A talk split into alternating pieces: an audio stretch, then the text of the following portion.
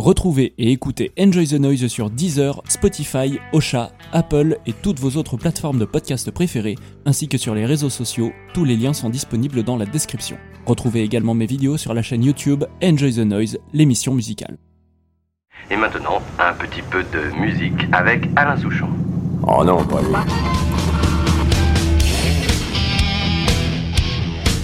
Ça, c'est un ampli. Hein On s'en sert sur scène, mais c'est très spécial parce que, tiens, regarde bien là. Tous les potards sont gradués, tu vois, jusqu'à 11. Non, non, regarde là, tous.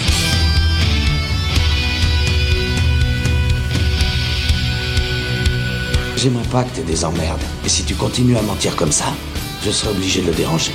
Et j'aime mieux te dire que quand il écoute sa musique, il déteste qu'on l'interrompe. Maintenant, je vais faire à ta gueule ce que Limp Bizkit a fait à la musique des années 90.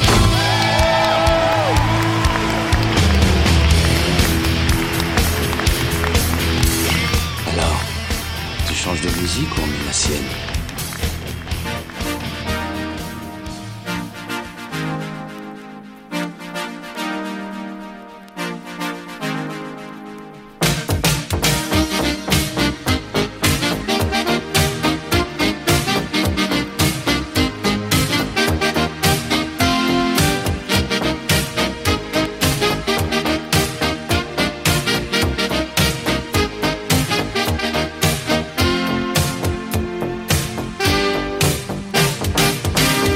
Mesdames et messieurs, je vous prie de vous installer confortablement. C'est avec une vue imprenable sur l'Ardèche et beaucoup de plaisir que nous sommes réunis, nous, insignifiantes énergumènes au goût douteux, pour la rétrospective annuelle des sorties de l'année. Mesdames et messieurs, nous ne sommes pas les Inrocks. Mesdames et messieurs, nous ne sommes pas Métalliane. Nous sommes les Enjoyés. Et c'est parti pour parler ensemble de toute la musique qu'on en a aimée cette année. Et bonjour à tous ou bonsoir et bienvenue dans ce nouveau top des enjoyés édition 2019. Bonjour à tous. Eh bien, comme euh, mon collègue euh, éminent vous l'a dit, nous allons faire notre petite rétrospective des albums qui nous ont le plus plu dans l'année 2019. Évidemment, je ne suis pas seul puisqu'il y a à ma gauche Amy, euh, à ma propre gauche. Lionel, aussi appelé Mehar. Antoine, ensuite à ma gauche. Azukero, alias Thomas, alias Bevitrek, euh, et bien alias euh, beaucoup de futurs surnoms à l'avenir, je pense. Vincent. Euh, oui, c'est Tolol, le Granny Smith. Bonjour, la pomme verte. Cédric, alias Play to Die. Barnier, alias Durand Calan. Et Coco, euh, alias Coco. Voilà. Et. The last but not the least. Donc comme je vous ai dit, nous allons faire une rétrospective de l'année 2019 en musique et je vais vous poser une petite question simple au départ. euh, bah, cette année 2019 musicalement, qu'est-ce qu'elle a été pour vous? Qu'est-ce que, comment vous l'avez vécu? Euh, qu'est-ce que, qu'est-ce que vous en retirez vu que personne n'est rapide pour prendre le micro, je vais le faire. Euh, bah c'est contrairement à l'an passé, c'est une année où il y a très, il y a eu un album qui s'est très vite euh, démarqué pour moi au top. Contrairement à l'an passé où il y avait eu pas mal d'albums sur un même niveau, mais pas un qui distinguait. Là, il y a vraiment eu pour moi un album qui se distinguait. Et on en parlera un petit peu plus tard. Mais euh, grosse année, très grosse année, que ce soit sur les gros noms ou les, euh, les petites pépites. Euh, C'était une très belle année 2019. J'espère que 2020 va être du même acabit. Et euh, vu ce qui est annoncé, je pense que ce sera du même acabit. Eh bien, de mon côté, 2019 fut une année très qualitative, quasiment aucune déception, mais plein de petites découvertes aussi, dont deux qui terminent haut de mon top. Je vous laisserai la surprise pour plus tard. De mon côté, en fait, ça fait partie d'une année où, euh, contrairement à avant dans ma consommation musicale, je me suis intéressé beaucoup plus aux sorties, euh, notamment au niveau bah, du groupe Bourgeois dont, je fais partie pour euh, en suivant un petit peu, parce que les gens étaient plus dans cette démarche d'être au courant des sorties. Donc j'ai plutôt suivi ça. Donc j'ai eu des attentes, euh, dont j'avais parlé l'année dernière dans le podcast, par rapport à cette année, qui ont été du coup bah, peut-être déçus, peut-être pas déçus, et euh, bah, des découvertes, etc. Mais j'étais plus attentif en tout cas au courant musical vraiment de l'année, plutôt que d'écouter de la musique euh, que je découvrais d'avant ou de maintenant, tout simplement. Oui. Ouais. Alors de mon, côté, euh, bon après je sais pas s'il y a vraiment euh, une année qui serait meilleure qu'une autre, si on se penche vraiment de ouf. Enfin ça dépend en fait, moi j'ai beaucoup aimé cette année parce que j'ai écouté beaucoup d'albums et les années où j'en écoute moins je me dis ah bah c'était pas si ouf parce que voilà. Maintenant après euh, est-ce que je vois des mouvements, j'ai écouté plus de métal que d'autres années même si ça va pas forcément se voir dans le top. À l'inverse j'ai eu beaucoup de, déceptions en rap même si il y en a dans, dans mon top donc comme quoi c'est pas forcément représentatif. J'ai beaucoup écouté sur Bandcamp donc c'est pas forcément les choix les plus les plus attendus. Et par contre, euh, si on monte à mon top 10, je, Enfin, là par contre, je vais pas, probablement pas le donner, mais il y, a- pas mal de meufs, donc ça c'est cool, ça de voir aussi pas mal d'artistes féminines qui, proposent des trucs vraiment, vraiment très stylés. euh. Je crois qu'il y en a plus que de mecs dans mon, dans mon top 10, donc euh, ça c'est chouette. Bon, je vais rejoindre un petit peu hein, ce que dit tout le monde, une année euh, 2019 qui, contrairement à 2018 où on avait beaucoup de albums euh, corrects, j'ai envie de dire, cette année a été vraiment très très qualitative. Enfin, moi je l'ai ressenti au niveau de mes, mes écoutes. J'ai encore écouté beaucoup trop de trucs aussi. Ça a été un enfer de trier tout ça. Euh, mais, mais ouais, au final, une année, euh, une année euh, vraiment très très bonne pour clore euh, la décennie, hein, parce que au contrairement à ce que disent les rageux, voilà, on termine une décennie avec un 9 et pas un 0. Voilà, ça c'est dit. Euh, et voilà, et puis oui, hâte aussi de voir tout ce que nous réserve euh, 2020. Cette année, en vrai, c'était un très bon retour. euh, fin, fin 90, début 2000, on avait Korn, on avait euh, Slipknot, Rammstein, Tool, même Cynic a sorti un album. C'est pas grave. Mais, euh, Pas non. Mais sinon, non, c'était vraiment une putain de bonne année. Bah écoutez, euh, 2019, euh, je pourrais résumer en un mot enrichissant. Alors c'est vrai que j'ai, alors j'ai une méthode de consommation un peu différente. Je sais pas si on pourra aborder ça après, mais il faut dire que d'habitude, euh, bon, euh, plutôt focalisé sur un genre à la base, hein, euh, le genre de musique électronique. hein. Après, euh, ça peut très bien taper dans le rap ou euh, le rock par mais j'ai c'est bizarre, je me suis jamais réellement, réellement plongé dans, les autres genres. Et on va dire qu'avec les conseils de chacun ici, je me suis réellement, j'ai pris mon pied quoi en fait. J'ai vraiment eu des très très bonnes surprises. Ça se verra sur mon, top d'ailleurs. Et voilà, hein, je dirais que niveau sortie, je n'ai pas été trop trop déçu, on va dire. Euh, voilà. euh, et euh, tout ce que j'espère, c'est que 2020 et la décennie qui viendra nous apportera encore de très très beaux trucs et pourquoi pas de nouveaux genres ou sous-genres, hein, on ne sait jamais. Hein, on n'est jamais à l'abri d'une bonne surprise. Et pour ce qui me concerne, bah, euh, je vais rejoindre la plupart de mes collègues, enfin même quasiment tous, c'est-à-dire que 2000 euh, 2019 a pour moi été une année qui était bien plus constante en termes de qualité des sorties que 2018. Autant en 2018, pour mon, euh, pour, on va- dire mon top 3 du cœur, ça avait été assez facile à faire parce qu'il y avait assez peu de prétendants suffis- suffisamment qui m'avaient touché à un, point suffisant. Alors autant en 2019, alors là j'ai dû faire un gros tri. Ça a été, ça a été beaucoup plus beaucoup plus difficile. J'ai plus marché au, coup de cœur et ou alors au, euh, ou alors aux grosses découvertes. Mais euh, enfin, ça se ressentira, je pense, dans mon dans mon euh, dans mon top 3 et dans peut-être si on mentionne au fur et à mesure bah, les albums qui auraient pu figurer dans dans, dans nos top tiers, mais qui euh, qui qui restent qui restent très légèrement à la traîne. Euh, Enfin, il y avait il y avait du choix, il y avait beaucoup de choix. Je pense qu'il y aura beaucoup de variété aussi dans, dans tout ce qu'on va présenter dans ce podcast. Et, euh, et je vous demande qui veut commencer. Est-ce que je commence ou est-ce que quelqu'un veut euh, Est-ce que quelqu'un veut euh, commencer? Je peux commencer? Bon, et bah du coup, je vais donner, euh, le, ton avec euh, bah, mon top 3 personnel. Alors juste avant, je vais, donner quelques euh, deux trois noms qui auraient pu euh, figurer dans ce top 3, mais qui seront peut-être, euh, allez savoir, euh, mentionnés par d'autres. Donc, aurait pu être sur mon podium euh, euh, le dernier album de Monkey Free, euh, Sphere, qui était euh, d'excellente facture. Dans un, genre tout à fait différent, plus euh, synthwave, synthpop, Electric Youth qui a sorti un excellent album avec Memory Emotion. En stoner aussi, nous avions Elder avec The Gold and Silver Sessions, qui était une jam extraordinaire. Nous avions euh, un album que je pense va être, qui je pense va être, euh, va être euh, mentionné plusieurs fois. donc je, garde le suspense jusque là. Et encore un autre, euh, Carbomb avec leur dernier album Mordial, qui est un véritable, véritable gargantuesque piou piou, un gros monolithe. Enfin voilà. Je vais, je vais peut-être pas, je vais peut-être pas détailler plus que ça. Autre euh, album qui a, qui m'a beaucoup, qui m'a beaucoup plu, mais que euh, je n'ai pas assez écouté, c'est l'album de The Waste of Space Orchestra, Syntheosis, qui était, euh, qui était excellent, euh, un album très sombre, euh, un, un- un super groupe très intéressant, mais Oh oui, euh, on en avait discuté ensemble. Mais par contre, mon top 3, je vais vous le dévoiler à partir de maintenant. Mon numéro 3, c'est Violet Cold avec l'album Cosmic. Donc Violet Cold, euh, bah, c'est un one-man band euh, organe euh, originaire, et c'est pas courant, d'Azerbaïdjan. Voilà, c'est un mec tout seul qui s'appelle Emin Guliev. Euh, son style musical est assez variable selon les sorties, donc euh, ça va du black metal au black gaze, au post-rock, etc. Des choses un petit peu expérimentales dans l'ensemble. Je suis arménien, je n'approuve pas ce message. Je n'ai pas parlé de sa nationalité, je vais parler de sa musique avant tout. venait d'Azerbaïdjan. Oui, parce qu'il faut bien le localiser, monsieur.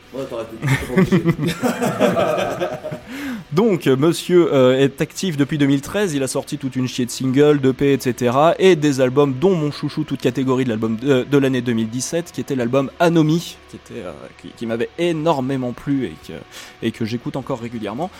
En 2018, il avait sorti une trilogie d'albums nommée Summer Morgan qui était davantage orienté post-rock et black, très très atmo et uniquement instrumentaux. Et en 2019, il sort donc l'album Cosmic, un nouvel album qui est plus orienté black gaze, black atmo dans la veine de Anomi. Donc ça partait bien, il partait déjà presque gagnant dans mon cœur, mais qu'en est-il?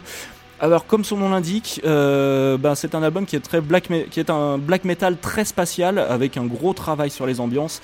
Et euh, ce dès, le premier euh, morceau qui est magnifique, qui s'appelle Contact, qu'on a écouté d'ailleurs tout à l'heure avant le lancement du podcast. Donc un morceau qui nous catapulte très vite dans les étoiles. Euh, un morceau qui, quand je l'avais entendu pour la première fois, bah, m'avait filé la chair de poule comme pas permis sur tout le corps. J'étais déjà tombé amoureux, mais j'avais pas encore écouté la suite. Euh, sur tout l'album, euh, on a quand même affaire assez souvent à un black metal assez abrasif avec bah, la voix typique bien arrachée du genre, donc comme sur des pistes, comme sur les pistes Black Sun, Cosmic, etc.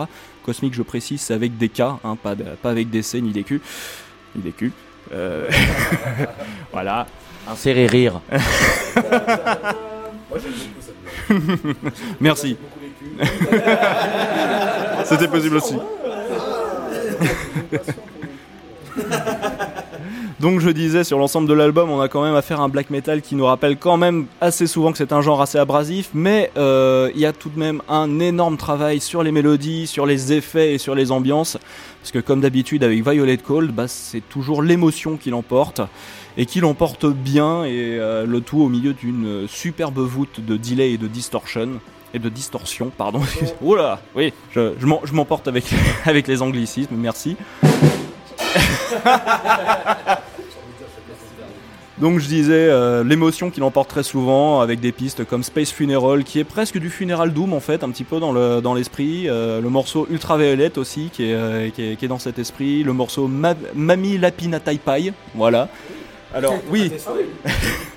Alors j'ai j'ai fait mes petites recherches quand même. Je me suis demandé ce que c'était que ce terme. Apparemment c'est un terme d'un dialecte du Chili qui euh, qui désigne euh, quand deux personnes se- quand deux personnes croisent leur regard, mais que personne n'ose faire un mouvement et espère que l'autre fasse le premier pas. Voilà, c'est quelque chose d'assez intraduisible, mais euh, mais voilà.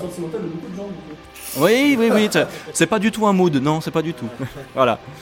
Euh, on retrouve aussi de façon très parcimonieuse deux ingrédients qui m'avaient véritablement conquis sur Anomi, c'est-à-dire le chant clair féminin, ici qui est presque pop sur certains morceaux, et la flûte azéri, donc plus gentilé de l'Azerbaïdjan évidemment, qui se font à merveille dans l'ensemble, qui m'avait beaucoup plu dans Anomi, notamment sur la première piste que je vous invite à écouter bah, après Cosmic en fait. Euh, et pour achever, ben, le côté chialade, l'album se conclut sur une reprise de la suite numéro 3 de Bach, voilà, qu'on cro- qu'on croirait jouer au piano depuis une capsule à la dérive dans l'espace. Et ceux qui ont maté ma, ma FAQ à l'époque savent que la suite numéro 3 de Bach euh, a une résonance assez particulière pour moi. Donc, euh, en résumé, Cosmic de Violet Cold, ce sont 36 minutes bien exploitées, euh, et Violet Cold reste un des projets musicaux actuels dont je suis le plus amoureux. Carrément. Euh, Anomi m'avait soutenu dans les moments difficiles en 2017 et Cosmic m'a réenvoûté en 2019. Euh, S'il garde ce rythme d'un album tous les deux ans comme ça, j'attends ma nouvelle dose de chialade pour 2021. Voilà. Je peux faire une petite remarque sur euh, Violet Cold. Euh, ils étaient, enfin, il était du coup euh, sur la compilation Risk sur Reproductive Justice qui est sortie vers juillet, je crois, qui est une compilation en faveur, enfin, les, les, deux- les, quand on payait pour cette compilation, le- les, recettes étaient données à des associations qui luttaient pour pour les le droit à l'IVG donc aux États-Unis et c'était une, une compilation très con- elle dure 3 heures, il y a de tout, il y a à boire et à manger, hein, c'est des trucs très très bourrins, pas toujours, des fois des trucs un peu noise et tout, mais euh, donc je dirais pas qu'elle est de qualité constante, mais on peut quand même euh, y trouver euh, des choses de qualité, puis c'est pour une bonne une action euh, à laquelle Violet Mhm. Cold- Cold a du coup participé. Donc voilà, j'en- profite pour en coller une. Pour, Merci, euh, Violette. Et tu fais bien de le préciser, savoir qu'un projet black metal est plutôt safe, bah c'est toujours bon à savoir. Ah, c'est là pour le souligner, la. Ouais. Voilà. Et ce podcast est sponsorisé par NordKPN. Un petit mot de notre orchestre, non? Non, tant pis. Qu'on a un orchestre mais qui est dépressif, donc il met 4 ans à faire des... Bon, d'accord, je sais pas. Oh, ok. Oh non. On passe à mon numéro 2 qui est le dernier album de Periphery alias Periphery for Hail Stan et non pas Hail Satan.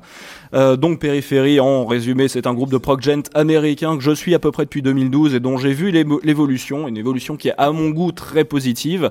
Leur précédent album Periphery 3 Select Difficulty m'avait déjà beaucoup plu en 2016, il était dans ma vidéo dans laquelle j'avais décrit mes albums préférés de l'année.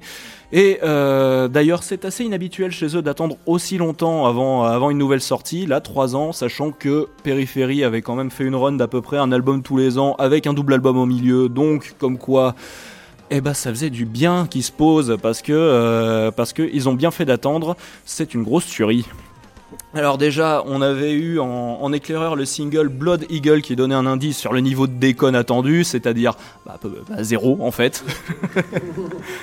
en plus, ils s'accordent le luxe de débuter l'album par Reptile qui est une pièce grandiose de 16 minutes. Fallait le faire et c'est validé, c'est de la bonne. Voilà. Bonjour, bim. Euh, dans cet album, bah, il y a tout ce qu'on attend d'un bon album, d'un très bon album même de Périphérie. Donc on a des morceaux rotor, des riffs casse-tête, de la grosse baston comme sur Blood Eagle ou Charge Burner par exemple, de l'épicness, de l'émotion comme sur It's Only Smiles ou Satellite. On a des refrains à hurler, c'est-à-dire tous. Euh, et une putain de prod ultra solide signée par leur ex-bassiste euh, Adam Nolly Getwood qui a entre parenthèses signé la prod absolument gargantuesque du dernier album de Carbombe que j'ai évoqué tout à l'heure, sorti cette année. Voilà. Alors c'est Nolly Get Good. Get Good, pardon. Nolly Get Good. Je disais donc, il y a tout ce qu'il faut pour faire un bon périphérie, mais avec tous les potards à 11 cette fois-ci. Donc, une créativité de tous les instants, il n'y a pas de déchets. On a affaire vraiment à une fournée exceptionnelle.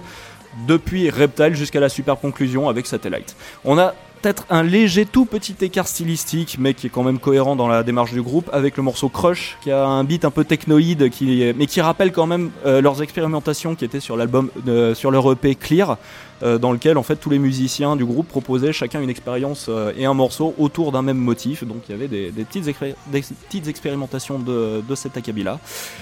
Donc, ben, en résumé, encore une fois, euh, encore une fois, Elstan, c'est un excellent album, probablement le meilleur de périphérie, je pense à mon goût. C'est carré, c'est technique, c'est brutal quand il faut, c'est émouvant quand il faut, c'est un roller coaster de prestige. Bref, bravo, euh, bravo périphérie, c'est de la bonne. Et petite, euh, petite mention aussi, GG à Spencer Sotelo, donc le chanteur qui prouve qu'il est encore extrêmement doué. Quand on sait à quel point il était critiqué au début du groupe et les progrès notables d'album en album, c'est quand même quelque chose de notable. Je rajouterais juste hein, sur, le, sur le périphérie, si vous êtes comme moi, euh, une personne qui a été assez, euh, pas allergique, mais euh, voilà, qui a pas trop kiffé les, les premiers périphéries au tout début, euh, franchement, foncez-y parce que on a eu une progression constante depuis quelques années, comme disait Christophe, euh, avec euh, déjà l'album précédent qui offrait des, des, des bons signaux, et là, là vraiment, c'est moi, ça m'a complètement convaincu, et franchement, euh, quand on repart. euh, Ouais, c'est 5-6 ans auparavant, c'était c'était pas gagné. Donc si, votre avis sur Périphérie date de cette époque-là, euh, franchement, euh, mm, mettez, euh, mettez, jetez une oreille sur Périphérie 4, à mon avis, vous serez pas déçus. Donc je rejoins l'avis de mes deux comparses. Donc Périphérie, le dernier Périphérie 3 avait été globalement assez, je l'avais trouvé globalement assez bon, mais il n'y avait pas beaucoup de morceaux dont on se souvenait à part Prayer Position et Loon. Mais cette fois-ci, euh, tous les morceaux restent en tête. Et si je peux me permettre pour finir, Suck My Balls. Et donc j'enchaîne sur mon top 1 de l'année qui est euh, l'album A Dawn to Fear de Cult of Luna. Donc euh, il faut savoir que cette année j'ai eu deux révélations. Une dont j'ai pas parlé mais que j'aurais pu évo- évoquer vite fait. On en a parlé pendant le podcast sur le Hellfest, c'était Brutus.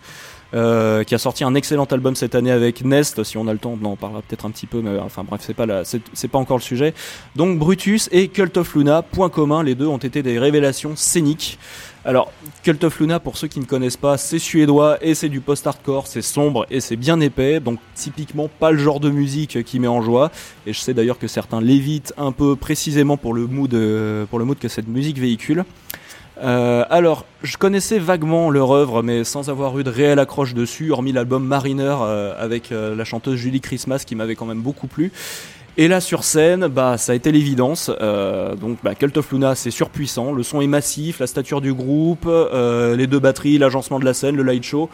J'en ai gardé un souvenir extrêmement fort. Donc la première fois c'était Wellfest et un souvenir si fort que j'ai voulu le revoir, euh, revivre ça en salle cinq mois plus tard à Paris. Et on va la faire courte, bah, c'était la confirmation. Et en mieux. Et, euh, entre les deux shows bah, il s'est passé quelque chose, c'était la sortie de l'album A to Fear. Donc il est sorti le 30 septembre si ma mémoire est bonne. Alors autant dire que cet album, bah, c'était pas gagné parce qu'avec 1h20 au compteur et avec seulement la musique à apprécier, euh, autant dire que j'appréhendais. Et pourtant, dès la première écoute, bah, ça a été le coup de foudre, en fait. Euh, Don't to Fear, bah, je le décrirais un peu comme une immersion dans une nuit longue et tumultueuse dont on sait qu'on ne sortira pas indemne. Comme si, et comme son titre l'indique, euh, l'aube ne se lèvera que sur un avenir hostile, un peu comme si l'humanité tout entière euh, passait à la caisse pour ses conneries et que les rares qui reverront le jour ne, allaient hériter d'une lourde culpabilité. J'avais prévenu, on est sur un mood. Hein. Et pourtant, du début à la fin de l'album, eh bah, c'est tellement kiffant de danser avec la fin du monde. Euh, bah, que ce soit avec la rythmique marteau-pilon euh, de, Silent Man, la plongée en eau, en troupe de Lay Your Head Down to Rest, le bourbier Nightwalkers, la valse désespérée de, Lights on the Hill, euh, We Feel the End, avant le déluge Inland Rain, l'ultime épreuve de The Fall, etc. Autant dire qu'on est malmené, mais ce sans jamais être agressé, parce que la prod est parfaite, le son est électrique et gargantuesque jusque dans ses aspérités, et en même temps d'une limpidité exemplaire. Euh, les compositions, quant à elles, bah, ça coule naturellement, et tant mieux étant donné qu'elles atteignent, euh, voire dépassent majoritairement les 10 minutes. Euh, si bien que quand je l'écoute, en fait, bah, je ne vois jamais passer l'heure 20 de l'album, et ce, malgré mon appréhension initiale dont j'ai déjà parlé. Donc autant dire que pour moi, que, euh, Don't to Fear, vous l'aurez compris, c'est une œuvre grandiose et puissante. Donc comme je disais, c'est un mood particulier, donc ça peut être un petit peu douloureux si l'esprit du moment est au plus bas. Je recommande pas d'écouter ça n'importe quand, mais euh, un petit peu s'y préparer. Mais ça peut quand même être vraiment galvanisant, galvanisant si on s'y ouvre suffisamment. En tout cas, pour moi, Cult of Luna, ça a été une grande baffe. Et euh, je comprends tout à fait pourquoi, euh, cher ami. Car il est vrai que Cult of Luna nous a habitués, parce que c'est un groupe qui a 20 ans, presque 20 ans de carrière. Euh, nous a toujours habitués à un son parfait, à un concept euh, travaillé jusqu'au bout, hein, à une scène euh, blablabla. Et on sentait que ils étaient un peu, un peu au bout. On se demandait qu'est-ce qu'ils vont nous sortir après Mariner, machin. On attendait l'album. Et quand il est sorti, c'est vrai que moi-même j'ai été ultra surpris de, l'aimer autant à tel point que je l'ai écouté tous les jours, bah, jusqu'à maintenant quasiment. Et ça, c'est quand même un truc de fou quoi. Ouais, euh, moi aussi, moi j'ai découvert euh, Cult of Luna à l'époque avec Vertical, mais il foutu une giflasse terrible à l'époque. Ouais, ouais, c'est ça, c'était en 2012, euh, derrière Mariner qui nous offrait un, virage complètement différent, et puis ici, euh, Don't to Fear qui, pareil, était vraiment sur la marge de mon podium, euh, tellement, euh, tellement cet album est, incroyable. Et ce que je trouve vraiment très, euh, très intéressant avec cet album, c'est que Cult of Luna en fait, parvient à garder sa, formule qui a fait leur succès, mais toujours en rajoutant des, petits détails très subtils, des sonorités qui ne mettaient pas avant, etc. Un virage des fois qui pourrait, avec plus de son, un peu plus électronique par exemple. Et, et puis pareil, enfin la tempête d'émotions, c'est hallucinant. Et moi, ce qui me fait, ce qui me fait vraiment surkiffer cet album, c'est à quel point en fait l'album euh, prend, ton mood, prend tes émotions, euh, ta tristesse, etc.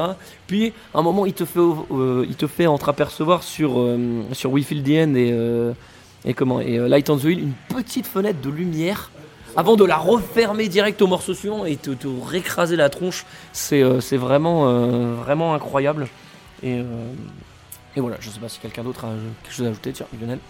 Oui, en vitesse, parce qu'en fait, j'ai partagé, euh, alors pas la même découverte scénique que Christophe, mais le même genre d'expérience, puisque j'ai vu Cult Luna en live sans avoir quasiment jamais écouté leur chanson au Brutal Assault euh, de, donc 2019 de cet été, il y a quelques mois. Et euh, en fait, j'avais trouvé ça impressionnant, mais j'étais pas assez rentré dedans parce que de base, c'est pas facile à mon avis de rentrer dedans euh, Luna comme ça. Et qu'en plus, je suis pas quelqu'un qui rentre facilement dans un, dans un artiste sans avoir écouté au préalable sa discographie attentivement. Donc je me suis rattrapé bah, sur la même date parisienne dans laquelle Christophe euh, est allé et dont il a parlé. Et là, j'avais écouté bah, donc, le dernier album ainsi que Vertical.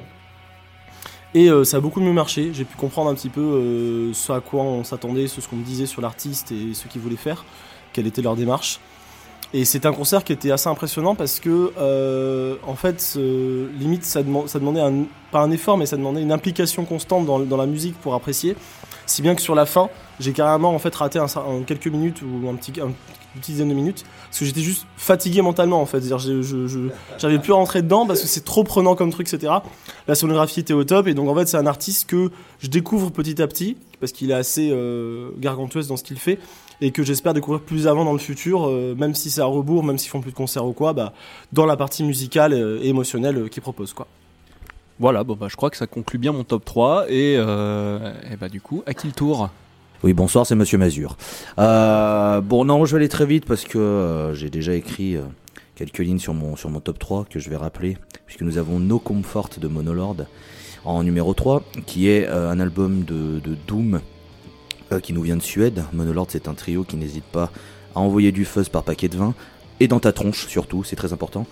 Euh, j'ai beaucoup aimé l'ambiance très mélancolique qui ressort de cet album. Et euh, j'aime beaucoup les compositions qu'ils font et je, voilà, je suis amoureux de ce groupe et si jamais vous avez l'opportunité de les voir en live, n'hésitez pas parce que c'est aussi un excellent groupe de live, ce qui me fait une magnifique transition vers mon numéro 2 qui est Lucy in Blue. Enfin, sauf si tu voulais rajouter un truc sur mon Ah oui, non, j'allais complètement valider ce que tu disais sur Monolord. L'ambiance de l'album, très mélancolique, m'avait beaucoup plu. Et puis, euh, bah, je les ai revus en live avec les morceaux de cet album. Ça passe très bien le cap du live. Et euh, Monolord est un groupe euh, pour lequel j'ai de plus en plus, euh, plus en plus d'attachement, tout bêtement. Mm. Ouais, pour moi, album de la maturité de la part de Monolord. euh, je trouve qu'ils ont réussi vraiment à faire évoluer leur son et à sortir des morceaux là on les attendait pas forcément avec des passages un peu plus aériens, des passages un peu plus mélodiques aussi, mais sans euh, tout en gardant la, la racine de la lourdeur et des riffs, euh, riffs bien lourds comme il faut. Donc euh, voilà, bravo Monolord, euh, on adore. Je juste à signaler que j'avais été le voir avec Christophe. euh, alors, moi, j'étais pas du tout familier avec le Monolord et même avec le stoner en général. Grosse surprise de dire cette année. J'étais assez, euh, assez surpris, très satisfait. Et on, les- on les avait vus au FGO au Barbara à Paris pour le Saturday Night Fever. Fever, ouais, qui est Ouais. une, très bonne date. Et euh, donc ils jouaient en dernier, forcément. Euh, J'ai oublié les autres, non, enfin je sais plus les autres, les autres euh, têtes d'affiche du coup de, de ce festival, mais en tout cas, oh, bon- c'est une glaque, hein, putain. j'ai, mon, mon pied quoi. Enfin, même sans parler du dernier album, c'est vrai que finir sur donc le, le morceau culte, je pense qu'on on peut résumer par Empress Rising. C'était, euh, j'étais, euh, ah non, j'étais effaré quoi.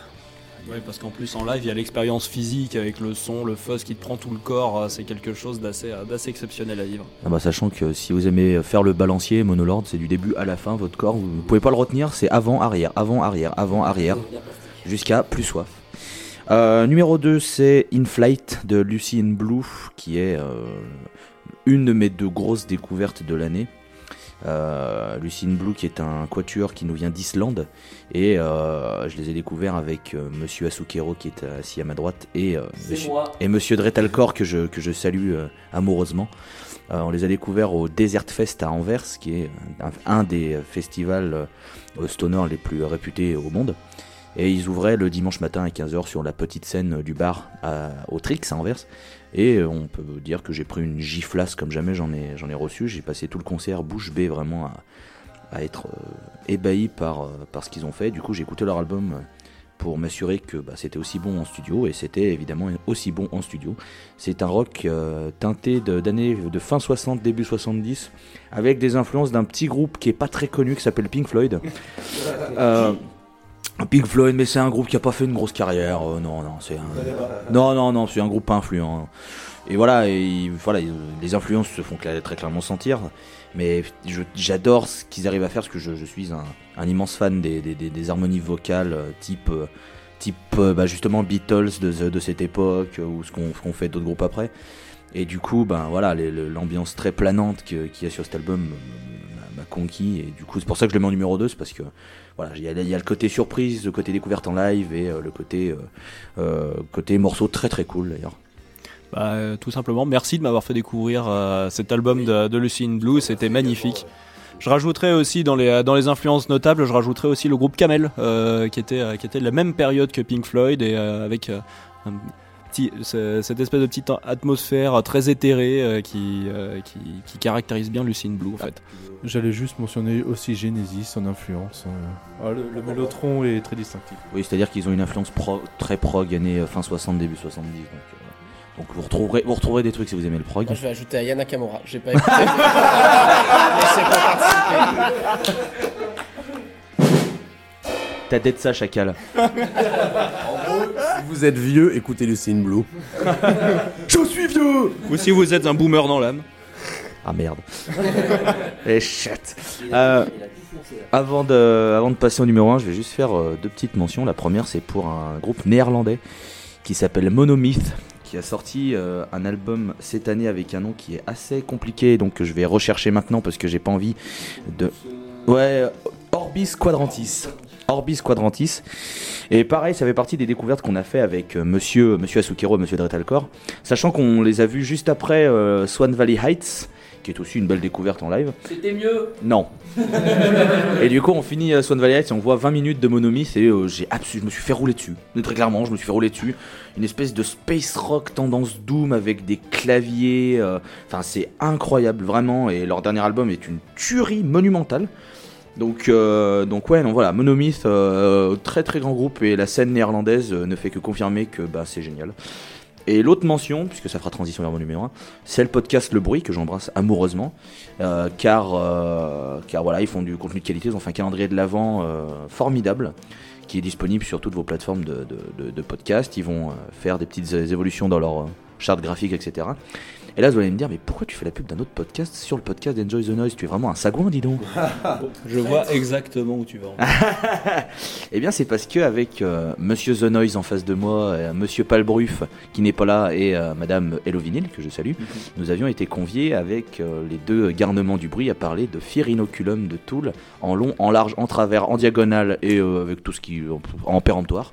J'aurais pu mentionner Tool aussi dans mes préférés de l'année, mais étant donné que tu allais en parler et puis qu'on en avait quand même longuement parlé, moi en particulier aussi, en- j'en avais quand même longuement parlé de mon ressenti dans ce podcast, et ben vous pouvez vous y référer directement si vous voulez. euh, Bah, je vais, je vais exactement dire ça. Référez-vous au podcast pour savoir ce que Chris et moi nous avons pensé. J'ai aussi euh, fait une review de cet album sur granitesmith.fr. Je dirais juste une chose si cet album est nu- numéro 1 pour moi, c'est parce qu'il y a le plus beau morceau, un des plus beaux morceaux de la décennie pour moi, clairement, qui est Pneuma, qui me parle, euh, qui me parle plus que, enfin, c'est plus que la musique pure, c'est le, thème qui est, euh, qui est abordé, c'est la construction, c'est tout ce qui est fait sur ce morceau qui m'a touché vraiment outre mesure.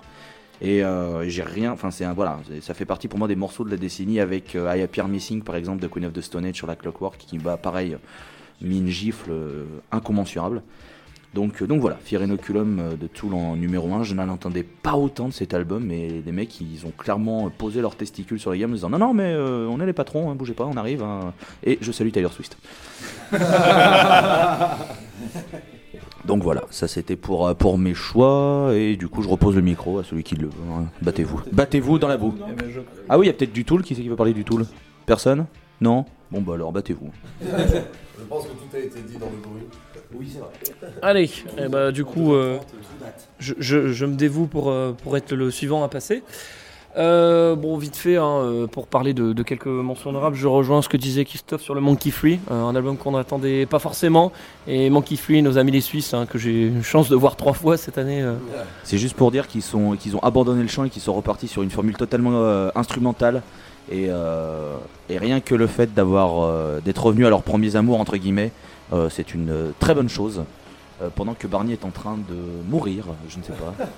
Ah, il est de retour. C'est bon, il est vivant. Donc oui, euh, donc oui, donc oui, Mon- Monkey Tree qui, était, qui est de retour dans une formule totalement expérimentale, euh, expérimentale, oui, et instrumentale. euh, c'est un gros oui et c'est euh, une formidable formation qu'il faut suivre parce que c'est génial. Exactement, j'aurais pas dit mieux, donc je vais, je vais pas enchaîner, euh, enchaîner là-dessus. Je rejoins hein, les avis sur le monolord. Je rajouterai un petit que je- qui est un peu mon, mon bonus de mon top, mais je vais l'évoquer maintenant, comme ça ce sera fait. Évidemment, hein, l'année dernière, j'avais déjà parlé d'un petit groupe qui s'appelle Elder. hein. Euh, c'est pas comme si j'en parlais au moins une fois par semaine, si ce n'est plus, on va dire une fois par jour. Euh, voilà, qui a sorti un EP cette année, euh, donc un EP qui est en fait une session de jam de 35 minutes, hein, ouais, à peu près 35-40 minutes, qui est fantastique. Enfin, vraiment, euh, si vous aimez les jams, si vous aimez le, le psyché, euh, le stoner psyché, enfin, c'est c'est vraiment vraiment incroyable. On touche on, on touche au divin, j'ai envie de dire, surtout sur le dernier morceau. Euh, d'enregistrer leur nouvel album qui semblerait suivre. euh, bah, il y avait celui-là, c'est pas. Qui semblerait suivre euh, la, la voie de, de, de cette EP. Donc, C'est ça, donc euh, comme ils vont sortir un album euh, en 2020 et que là c'est juste un EP, euh, ça ne compte pas. en Mais bon, 2021 pour le numéro 1 du top d'Asukiro qui sera Elder. voilà, c'est ça. Je pense que je pense que c'est déjà gâché. Mais, bon. Mais après, on, on sait jamais puisque vous allez voir dans mon top, c'est je peux rebondir dessus. J'ai une tendance à aimer beaucoup déchiner des, des petites perles du fin fond des internets, surtout quand il s'agit de stoner. Mais du coup, bah, mon numéro 3, on va pas parler de stoner, hein, histoire de changer, on va parler un petit peu de death metal technique. Ah, oui, tu voudrais rajouter quelque chose avant? Bah oui, quand même. Oui, excuse-moi. C'est vrai. J'ai bien apprécié Elder aussi, vu qu'il a fini dans un petit top sur un petit site euh, avec une pomme verte, je crois. voilà, donc euh, oui, Elder euh, qui se calme un peu co- co- comparé à leurs derniers albums, quand même, je trouve, sur cette EP. C'est oui voilà, mais Il après est beaucoup plus reposant, je trouve. C'est très inspiré de leur autre groupe qui s'appelle Golden Silver, du coup, qui est un qui est un groupe de jam. Et du coup, euh, en fait, je pense que c'est plus le- le- l'album de leur side project que vraiment un album, on va dire estampillé Elder, mais ils l'ont sorti en EP. À mon avis, des histoires de visibilité, des trucs comme ça, ça, aide quoi. Il faut, il- il faut aussi dire que cette EP sort dans une collection de Soulwax Records qui a sorti euh, pas mal d'albums et de d'EP avec une charte graphique visuelle qui se ressemble. Il y a eu Bejvar Jelsen et il y a eu euh, d'autres groupes très très bons qui ont sorti justement sur ce, sur ce label des EP ou des albums. Euh, il y en a il y a d'ailleurs un autre un album qui va sortir, là, je sais plus de quel groupe, j'ai perdu, de Lowrider, tiens, qui va sortir en début d'année. Il y a eu Big, Big Nowhere aussi. Enfin bref, jetez-vous sur tout ce qui est, ce qui est sorti de chez Soulwax euh, Records. vous verrez, les pochettes sont très reconnaissables. Il y a vraiment un même style graphique et c'est euh, de la qualitance à n'en plus savoir quoi en foutre.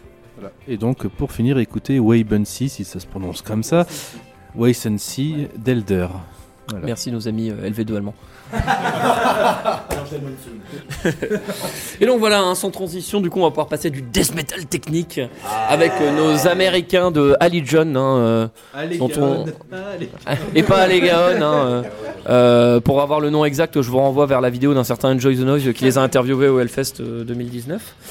Euh, et donc oui, euh, donc euh, Ali John qui a sorti un album euh, Apoptosis euh, au mois d'avril et qui du coup après un, album précédent donc Proponent from Silence en 2016 qui était de- d'excellente facture, mais bon qui n'était pas forcément des, plus marquants. Quoique Ali John avec leur clip un peu débilos, ça quand même ça retient toujours bien au niveau des singles.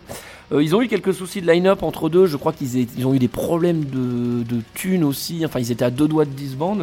Et au final, ils ont réussi à s'en sortir. Il y a eu du changement de line-up. Et on se retrouve du coup avec Apoptosis qui est sorti et qui est vraiment un album de la grosse bagarre, de la démonstration technique dans tous les sens. Enfin, euh, c'est dans un milieu, on va dire, le death metal technique quand même assez hein, concurrentiel où hein, c'est dans la, on est clairement dans le démonstratif où tous les groupes essayent de euh, jouer le plus vite, euh, de faire les plus gros solis. Enfin, c'est vraiment le, concours de la grosse quéquette. hein, mais voilà, coucou Arxpire, on vous aime aussi. Mais mais là, ce que j'ai aimé avec euh, avec cet album, c'est euh, vraiment on a on a à la fois donc toujours ce soc death metal euh, très très présent hein, avec une production qui est vraiment faite pour aller foutre des grosses mandales dans la tronche de ton voisin. Et derrière, on se retrouve avec voilà des morceaux ultra efficaces comme Stellar Tidal Disruption, qui est le, le single qui déjà m'avait frappé comment? M'avait frappé à la tête, ouais, on va dire ça, euh, quand ils l'ont sorti en disant Hum, attention à suivre cet album, à mon avis ça va être pas mal. Et euh, vraiment, il y, a des- y a des morceaux encore plus grosses bagarres là-dedans. Je pense à Metaphobia aussi, qui est incroyable. Genre le riff d'intro, c'est déjà, c'est genre, ouais, c'est genre, euh, ouais, faut pas, faut pas que je sois à côté de quelqu'un quand j'écoute ça parce que sinon on va se prendre un coup. Et, euh, et puis au final, euh, vraiment le morceau qui pour moi en fait caractérise tout cet album et le fait qu'il soit dans mon, dans mon top, c'est vraiment euh, Apoptosis, donc le morceau titre qui est un morceau de 10 minutes où alors là euh, nos, amis américains euh, lâchent euh, tout leur savoir-faire en matière de death tech. il y a des solides dantesques, euh, des riffs incroyables, une envolée prog aussi vers la fin du morceau. On se dit oula, attendez, qu'est-ce qu'ils nous font là les mecs? Ça, ça, part beaucoup trop bien. Et, et du coup, voilà, c'est vraiment un album que je n'attendais pas aussi haut. Et en fait, très rapidement, je me suis dit, là, il va finir dans mon top celui-là. Et au final, bah, là, c'est le cas. Bon, en réalité, il n'est pas tout à fait en top 3 parce que j'ai des albums qui ont déjà été évoqués, comme le Coltoff et un autre que je pense qu'il sera évoqué juste après. Mais voilà, une honorable euh, cinquième place personnellement. euh, donc, euh, voilà, écoutez Ali John, c'est vraiment très très. Et donc sans transition, hein, comme je disais auparavant, donc j'aime beaucoup aux, comment, au détour de, vidéos YouTube de tomber sur des, des petits albums de stoner, de petits groupes pas très connus euh, où tu vas euh, choper les, les- moins de 1000 écoutes sur Spotify. Et ici, je vais vous parler d'un groupe, alors un petit peu connu des amateurs, hein, surtout si vous êtes amateur de stoner et en particulier de la scène grecque. Vous parler de l'album de Villagers of Ionia City, Age of Aquarius. Alors, je pense qu'on reparlera de cet album également en 2020 parce qu'il n'est sorti qu'en digital en 2019 et ils ont trouvé un label avec une sortie physique pour, je crois, le, printemps. Donc, euh, potentiellement, euh, vous risquez d'en entendre encore parler. Mais donc, pour ceux qui ne connaissent pas, hein, Villagers of euh, Ionia City, c'est un album du coup de stoner, ouais, stoner rock avec des touches folk et prog. Et alors, la particularité donc. De ce groupe grec en fait c'est que il y a une part très importante dans leur musique euh, d'utilisation d'instruments traditionnels grecs. Donc en l'occurrence euh, de la clarinette un instrument qui s'appelle le caval que je ne connais pas du tout et euh, la cornemuse donc pas du coup écossaise mais plutôt slave. Et du coup ça rajoute vraiment une, mélodie très particulière à leur stoner et qui fait vraiment un, air frais dans cette scène qui des fois a un peu tendance à, repomper les grands pontes dans tous les sens et euh, voilà, avec ce, en plus avec cette euh, scène grecque foisonnante qui nous sort euh, pépite sur pépite, et bien voilà, j'ai trouvé ma nouvelle pépite. Donc ils avaient sorti un premier album en 2014 qui était vraiment très porté sur ce côté folk, avec vraiment les, instru- les, les instruments traditionnels qui étaient très très présents, et qui du coup faisaient des compositions assez, euh, assez longues et assez ennuyeuses en fait sur, le, sur les bords. Alors que ici, voilà, avec Age of Aquarius, donc ils sont revenus 5 ans plus tard, euh, eh bien, euh, on est sur un album qui, euh, voilà, concentre en fait tout ce que sait faire le mieux le groupe et, et vraiment, là, on est, on est vraiment sur quelque chose qui est bien plus sublimé, puisque le côté folk en fait s'intègre dans des compositions stoner euh, plus classiques, mais euh, tellement plus efficaces. Et du coup, on a, voilà, on a tout au long de cet album, on, al- on alterne entre des, qu'au niveau des thèmes, hein, on est surtout sur, euh, voilà, on parle des étoiles, de rituels, de rituels folkloriques, etc. Donc euh, avec des morceaux type euh, Dance of the Night, Feather Sun, et puis après des morceaux qui sont beaucoup plus, on va dire, stoner classique, mais toujours avec la petite touche grecque euh, qui fait qui fait vraiment rajouter le plus à ce groupe. Donc avec des morceaux comme Moment Blues et For the Innocent. Et donc voilà, donc moi c'est vraiment le genre d'album si vous voulez vous poser de nuit dans l'herbe à regarder les étoiles euh, et que vous aimez le stoner, c'est ça passe, euh, ça passe vraiment très très bien. Et euh, j'ai hâte, je pense qu'ils vont, ils vont tourner là en 2020 euh, et ils devraient passer euh, pas très loin euh, dans des petits fest- festivals de stoner, je pense, hein, euh, évidemment. Donc euh, je les attends de pied ferme. Et euh, donc je sais pas si quelqu'un a quelque chose à rajouter là-dessus ou pas. Bah, merci à toi car j'ai réécouté. Euh, ça a l'air vachement bien. Et bah je te ferai, je te ferai ta playlist Vincent. Ah, La playlist la pour Vincent. Et du coup, eh bien mon, eh bien mon de- dernier groupe, hein, euh, bon, ça commence à devenir une constante avec moi. Il y a deux choses que j'adore le prog, le stoner et, et un peu le post aussi. Et bien du coup, euh, le dernier album est un album de stoner prog, sans blague. voilà. Hein. C'est-à-dire bon, j'ai déjà, vrai j'ai déjà parlé d'Elder avant, mais bon, là il s'agit pas d'Elder, il s'agit d'un d'un groupe qui s'appelle, eh bien, euh, je vous le donne dans le mille, Methadone Skies. Alors, attention, là, on est sur le groupe obscur de chez obscur. C'est un groupe roumain qui, euh, du coup, ici, nous sort son troisième album. Donc, c'est un groupe de stoner prog instrumental. euh, qui du coup était resté relativement euh, anonyme et même encore aujourd'hui hein, dans, la sphère et puis au détour d'une vidéo sur une chaîne YouTube de stoner très connue et bien moi je me suis pris Magiflas de l'année du coup puisque c'est mon album mon album numéro 1 donc voilà donc cet album s'appelle Different Layers of Fear il est sorti en plus au jour de mon anniversaire on pouvait pas quel heureux hasard. Et euh, d'entrée on arrive avec le morceau qui s'appelle Where Were You Where We Were Into the Void. Donc euh, où étiez-vous quand nous étions dans le vide? Déjà ça, ça annonce, hein, euh, ça annonce euh, ce qu'on va se prendre dans la tronche, c'est-à-dire eh bien le planage, la satellisation, le vol, enfin voilà, sortez votre champ lexical de, de Stonerhead, vous avez compris, on est là, on, on est là pour s'enfumer et pour planer. Euh, c'est vraiment euh, tout, tout cet album tout au long en fait c'est vraiment avec des morceaux assez rallonges. On est sur un album qui fait euh, 1h16 si je dis pas de bêtises.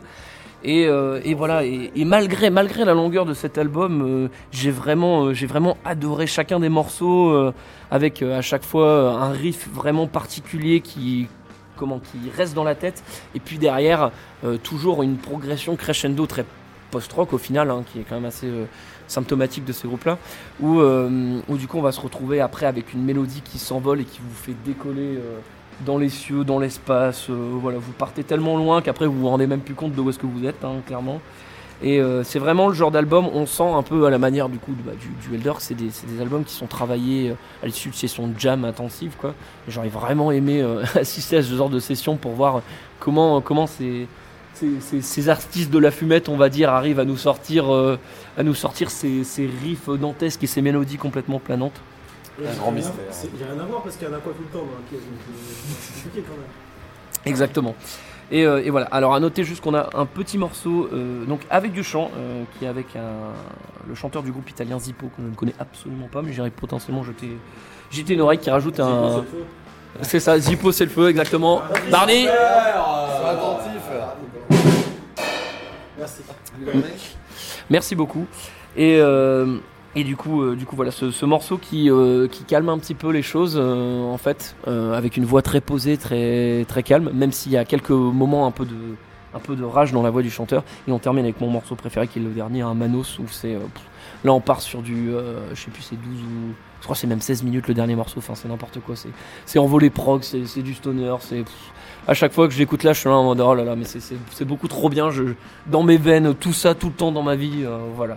Donc euh, encore du stoner, encore du prog, mais que voulez-vous, on a, on a dans, la, dans les scènes underground des, des groupes tellement talentueux qui mériteraient d'être plus connus. Et euh, ce petit groupe-là, en l'occurrence, je pense qu'ils ont dû faire trois dates à tout péter en dehors de Roumanie. Enfin, j'espère qu'on va pouvoir, ils vont pouvoir se faire signer chez, un label ou, autre et qu'on puisse, qu'on puisse les voir un peu plus par chez nous. Ça me ferait, ça me ferait grandement plaisir. Ah oui, et ce sera grâce à toi, vu que t'en parles. Voilà. Parce que si chacun en parle. Si vous voulez, les gars, on, on peut s'arranger. Je vous fais venir à Lille et puis euh, et, et voilà, on se fait, on se fait un petit concert. Si vous savez parler français, on s'arrange. Moi, je veux juste rajouter un truc, c'est que ça fait partie des albums. Euh, bon, déjà, comme tu l'as dit, il fait 1h16, donc il faut vraiment être dans, dans le bon mood pour l'écouter, mais ça fait partie des albums, vraiment, faut abandonner tout. Voilà, vous posez, vous le mettez et faites pas autre chose à côté, parce que vous allez perdre des petites nuances, des petits trucs qui sont très importants. Voilà, c'est un album qu'il va falloir écouter deux, trois fois pour vraiment bien s'imprégner de, de- de tout ce qu'ils apportent, de tout, toutes les, voilà, les différentes couches qu'ils veulent mettre dans leur musique et qui permettent de rejoindre les ciels de Méthadone qui le représentent très bien. Puisque c'est leur nom, LOL? Oui, en effet. Et euh, la drogue, exactement. Et euh, ça me fait juste penser qu'il y a de plus en plus de groupes dans le stoner qui, qui, qui vont sur le territoire instrumental et qui font de très bonnes choses. Je pense à Grotto aussi, qui est aussi un, Oui, Grotto qui est dans mon top.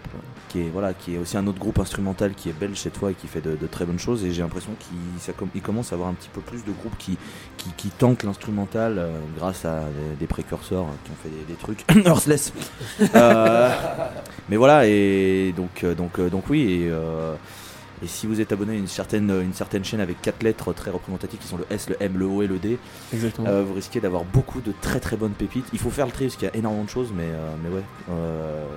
J'espère que vous trouverez votre Sky. D'autant plus que Methadone Sky, ils étaient sur la chaîne secondaire, donc là on est vraiment dans le obscur du obscur. Attention, hein, euh, mais, euh, mais voilà. Écoutez Methadone Skies, on continuera à m'entendre forcer là-dessus dans les mois qui viennent. Ça le vaut bien. Alors du coup, on va passer à mon top à moi. On va commencer donc euh, par le troisième. Alors faut savoir tout d'abord que ce top a été compliqué à faire parce qu'il y a, clairement en fait une sorte de, nuage d'albums qui doit être 5-6 albums qui traînent dans cette partie d'albums qui m'ont marqué. Et c'est assez difficile de les ranger les uns par rapport aux autres parce qu'il n'y a pas forcément. C'est, c'est vraiment différents thèmes, différentes ambiances, différents moments euh, dans euh, l'année et dans, voilà, dans, dans l'année d'écoute.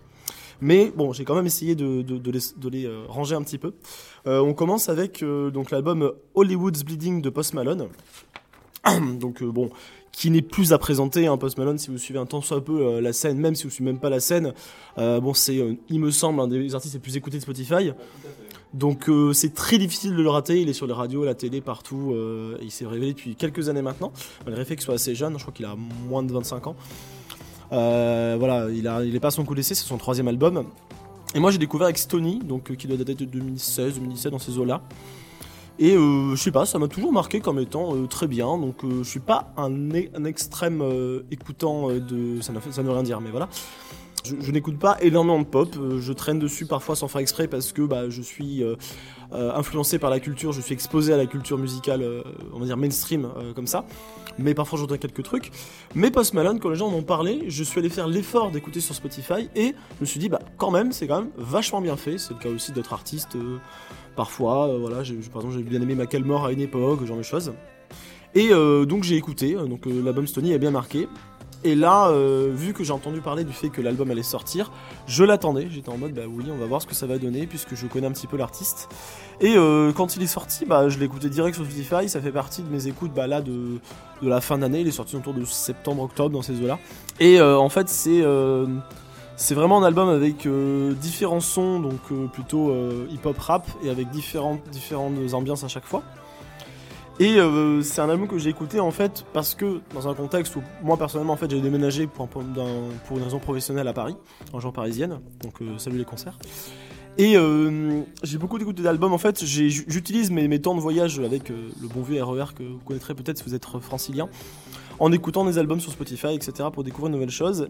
Et en fait l'album de Post Malone a été un de ceux qui m'a accompagné dans mes voyages parce qu'il y a ce côté un petit peu je trouve accompagnateur, contemplatif, c'est-à-dire qu'on peut l'écouter, euh, se fixer sur euh, le paysage qui défile ou sur euh, la marche qu'on fait, etc. Et bah penser à la musique, c'est de rentrer dedans. Et j'ai été marqué par, par l'album comme ça, en fait, tout simplement, en écoutant, en écoutant les différentes chansons. Donc je retiens notamment, par exemple, Die For Me avec le, le feat avec Alcy et Future. Il y a aussi la, Sunflower qui tiré de du film Spider-Man to Spider-Verse euh, qui est superbe. Film comme euh, chanson. Oui, ouais, matez-le, voilà, c'est, vous n'avez pas le choix. Euh, d'animation, c'est la qui rattire. c'est ça, c'est clair. Le cinéma d'animation américain, c'est pas le plus passionnant, je trouve, ces dernières années. Et là, il, il met un coup de pied dans la fourmilière assez incroyable. euh, En faisant vraiment enfin quelque chose d'original, alors qu'on avait que des films en, en images de synthèse 3D assez lisses. euh, Et d'un coup, bah non, on va faire autre chose, Nick. Et tout à fait tant en termes de, de scénario que de que de- que d'image. Mais euh, non, je vais pas dire ce mot parce que je sais ce que vous allez faire. Euh, je dis vague, voilà. Merci Loïs. Et merci Barney. Alors il faut savoir juste pour vous situer euh, un petit peu euh, euh, géographiquement, là euh, bah, au début notre batteur était plein de vie, là dans 5 minutes il s'ouvre les veines. hein. Là, c'est- C'est c'est peut-être même déjà fait, c'est pour ça que son énergie part petit à petit, tu vois. Ah ouais non là c'est c'est compliqué pour lui. le Ça pauvre. écoute l'album de Caltopina dans sa tête. Là, il a touché le, le milieu du album, il a ah bon. Et oui, donc euh, pour revenir à ce que je disais, donc simplement euh, voilà, donc je peux citer aussi A Thousand Bad Times, euh, Circles, enfin voilà, il y a vraiment plein de chansons qui sont super, avec différentes atmosphères, d'autres plus joyeuses, plus euh, plus- un peu plus tristes, plus mélancoliques. Et donc voilà, ça m'a pas mal accompagné et je le trouve vachement bien et vachement intéressant. Je rajouterais aussi que dans cet album, que j'ai aussi aimé en fait, même si enfin, c'est dans les mentions honorables, je viendrai plus tard, il y a un morceau avec Ozzy Osbourne. Mais c'est qui du coup? Eh oui On ne connaît pas en Eh fait. oui Eh oui Et il est vrai que c'est très sympa de sa part de faire connaître des artistes inconnus comme Ozzy Osbourne. Il est vrai. C'est que Ah, ah. personne l'a faite, hein. Ah, j'avoue. Non, mais voilà, mais en tout cas, avec le recul maintenant, en ayant écouté euh, sa discographie, donc cet album, ça fait partie des, des artistes, donc, euh, comme je disais tout à l'heure, mainstream, dont je comprends tout à fait le succès. Je... Parce que pour moi, en fait, il, peut, il passe beaucoup d'influence, il peut toucher beaucoup de gens, et je suis pas étonné, en fait, qu'il soit au top du top à l'heure actuelle. Juste pour dire que oui, j'ai écouté aussi. J'avais pas écouté Post Malone avant cet album et euh, j'ai eu, comme toi, la, la démarche un peu curieuse d'aller écouter. Et je, je, je suis bien, euh, bien conquis par, par ce type-là, qui en plus a une belle voix, je trouve. Pour, euh, pour un fait. chanteur pop masculin, il a une voix qui me plaît beaucoup, un petit peu, un petit peu éraillée avec, avec un timbre vraiment très intéressant. et puis même ses instrus sont, ses instrus sont vraiment cool. J'avais déjà un petit peu repéré le morceau sur euh, Spider-Man Into the Spider-Verse. euh, voyez ce film encore une fois. Et, euh, et ouais, très, très content de cette découverte. J'ai pas encore écouté les deux premiers albums, mais je pense que je m'y mettrai sous, peu. Voilà. Voilà, donc si je vois personne qui, veut rajouter des choses, on va passer au numéro 2. Alors, celui-là, c'est celui que vous attendez tous si vous suivez un petit peu les créations qu'on essaie de faire. Un, album d'un certain artiste français, pas très connu, dont, dont personne ne force sur sa qualité, est sorti cette année. Et bon, il- me touche beaucoup, donc je vais être obligé de parler de Spiritual Instinct d'Alceste, évidemment. Voilà, parce que comme Lucas est pas là, il y, a un- il y a un remplaçant. Quoi. voilà, il en faut forcément un. Y a- Voilà, on salue Lucas qui, Bisous, euh, qui, Lucas. qui a forcément crié. Il est pas si loin de nous, donc on pense à lui. Voilà. Euh, Il est urgent. donc Alceste, euh, pareil, c'est quand même assez connu, même si c'est un succès beaucoup plus, euh, pas peut-être, alors underground en France, c'est beaucoup plus connu à l'étranger. Ah bah c'est sûr France, que tu passes de Post Malone à Alceste en termes de reconnaissance, oui c'est pas la même. hein. Ah oui, alors là, tu vois, on vient de passer du, du hangar à l'alcôve. C'est-à-dire que. C'est chiant, hein. Obligé d'impatienter comme ça. Le batteur n'en peut plus. Euh, Donc pour représenter, recontextualiser légèrement, donc Alceste c'est le groupe et le projet majoritairement de Neige alias Stéphane Pau, ah, Stéphane Pau alias Neige dans ce sens-là.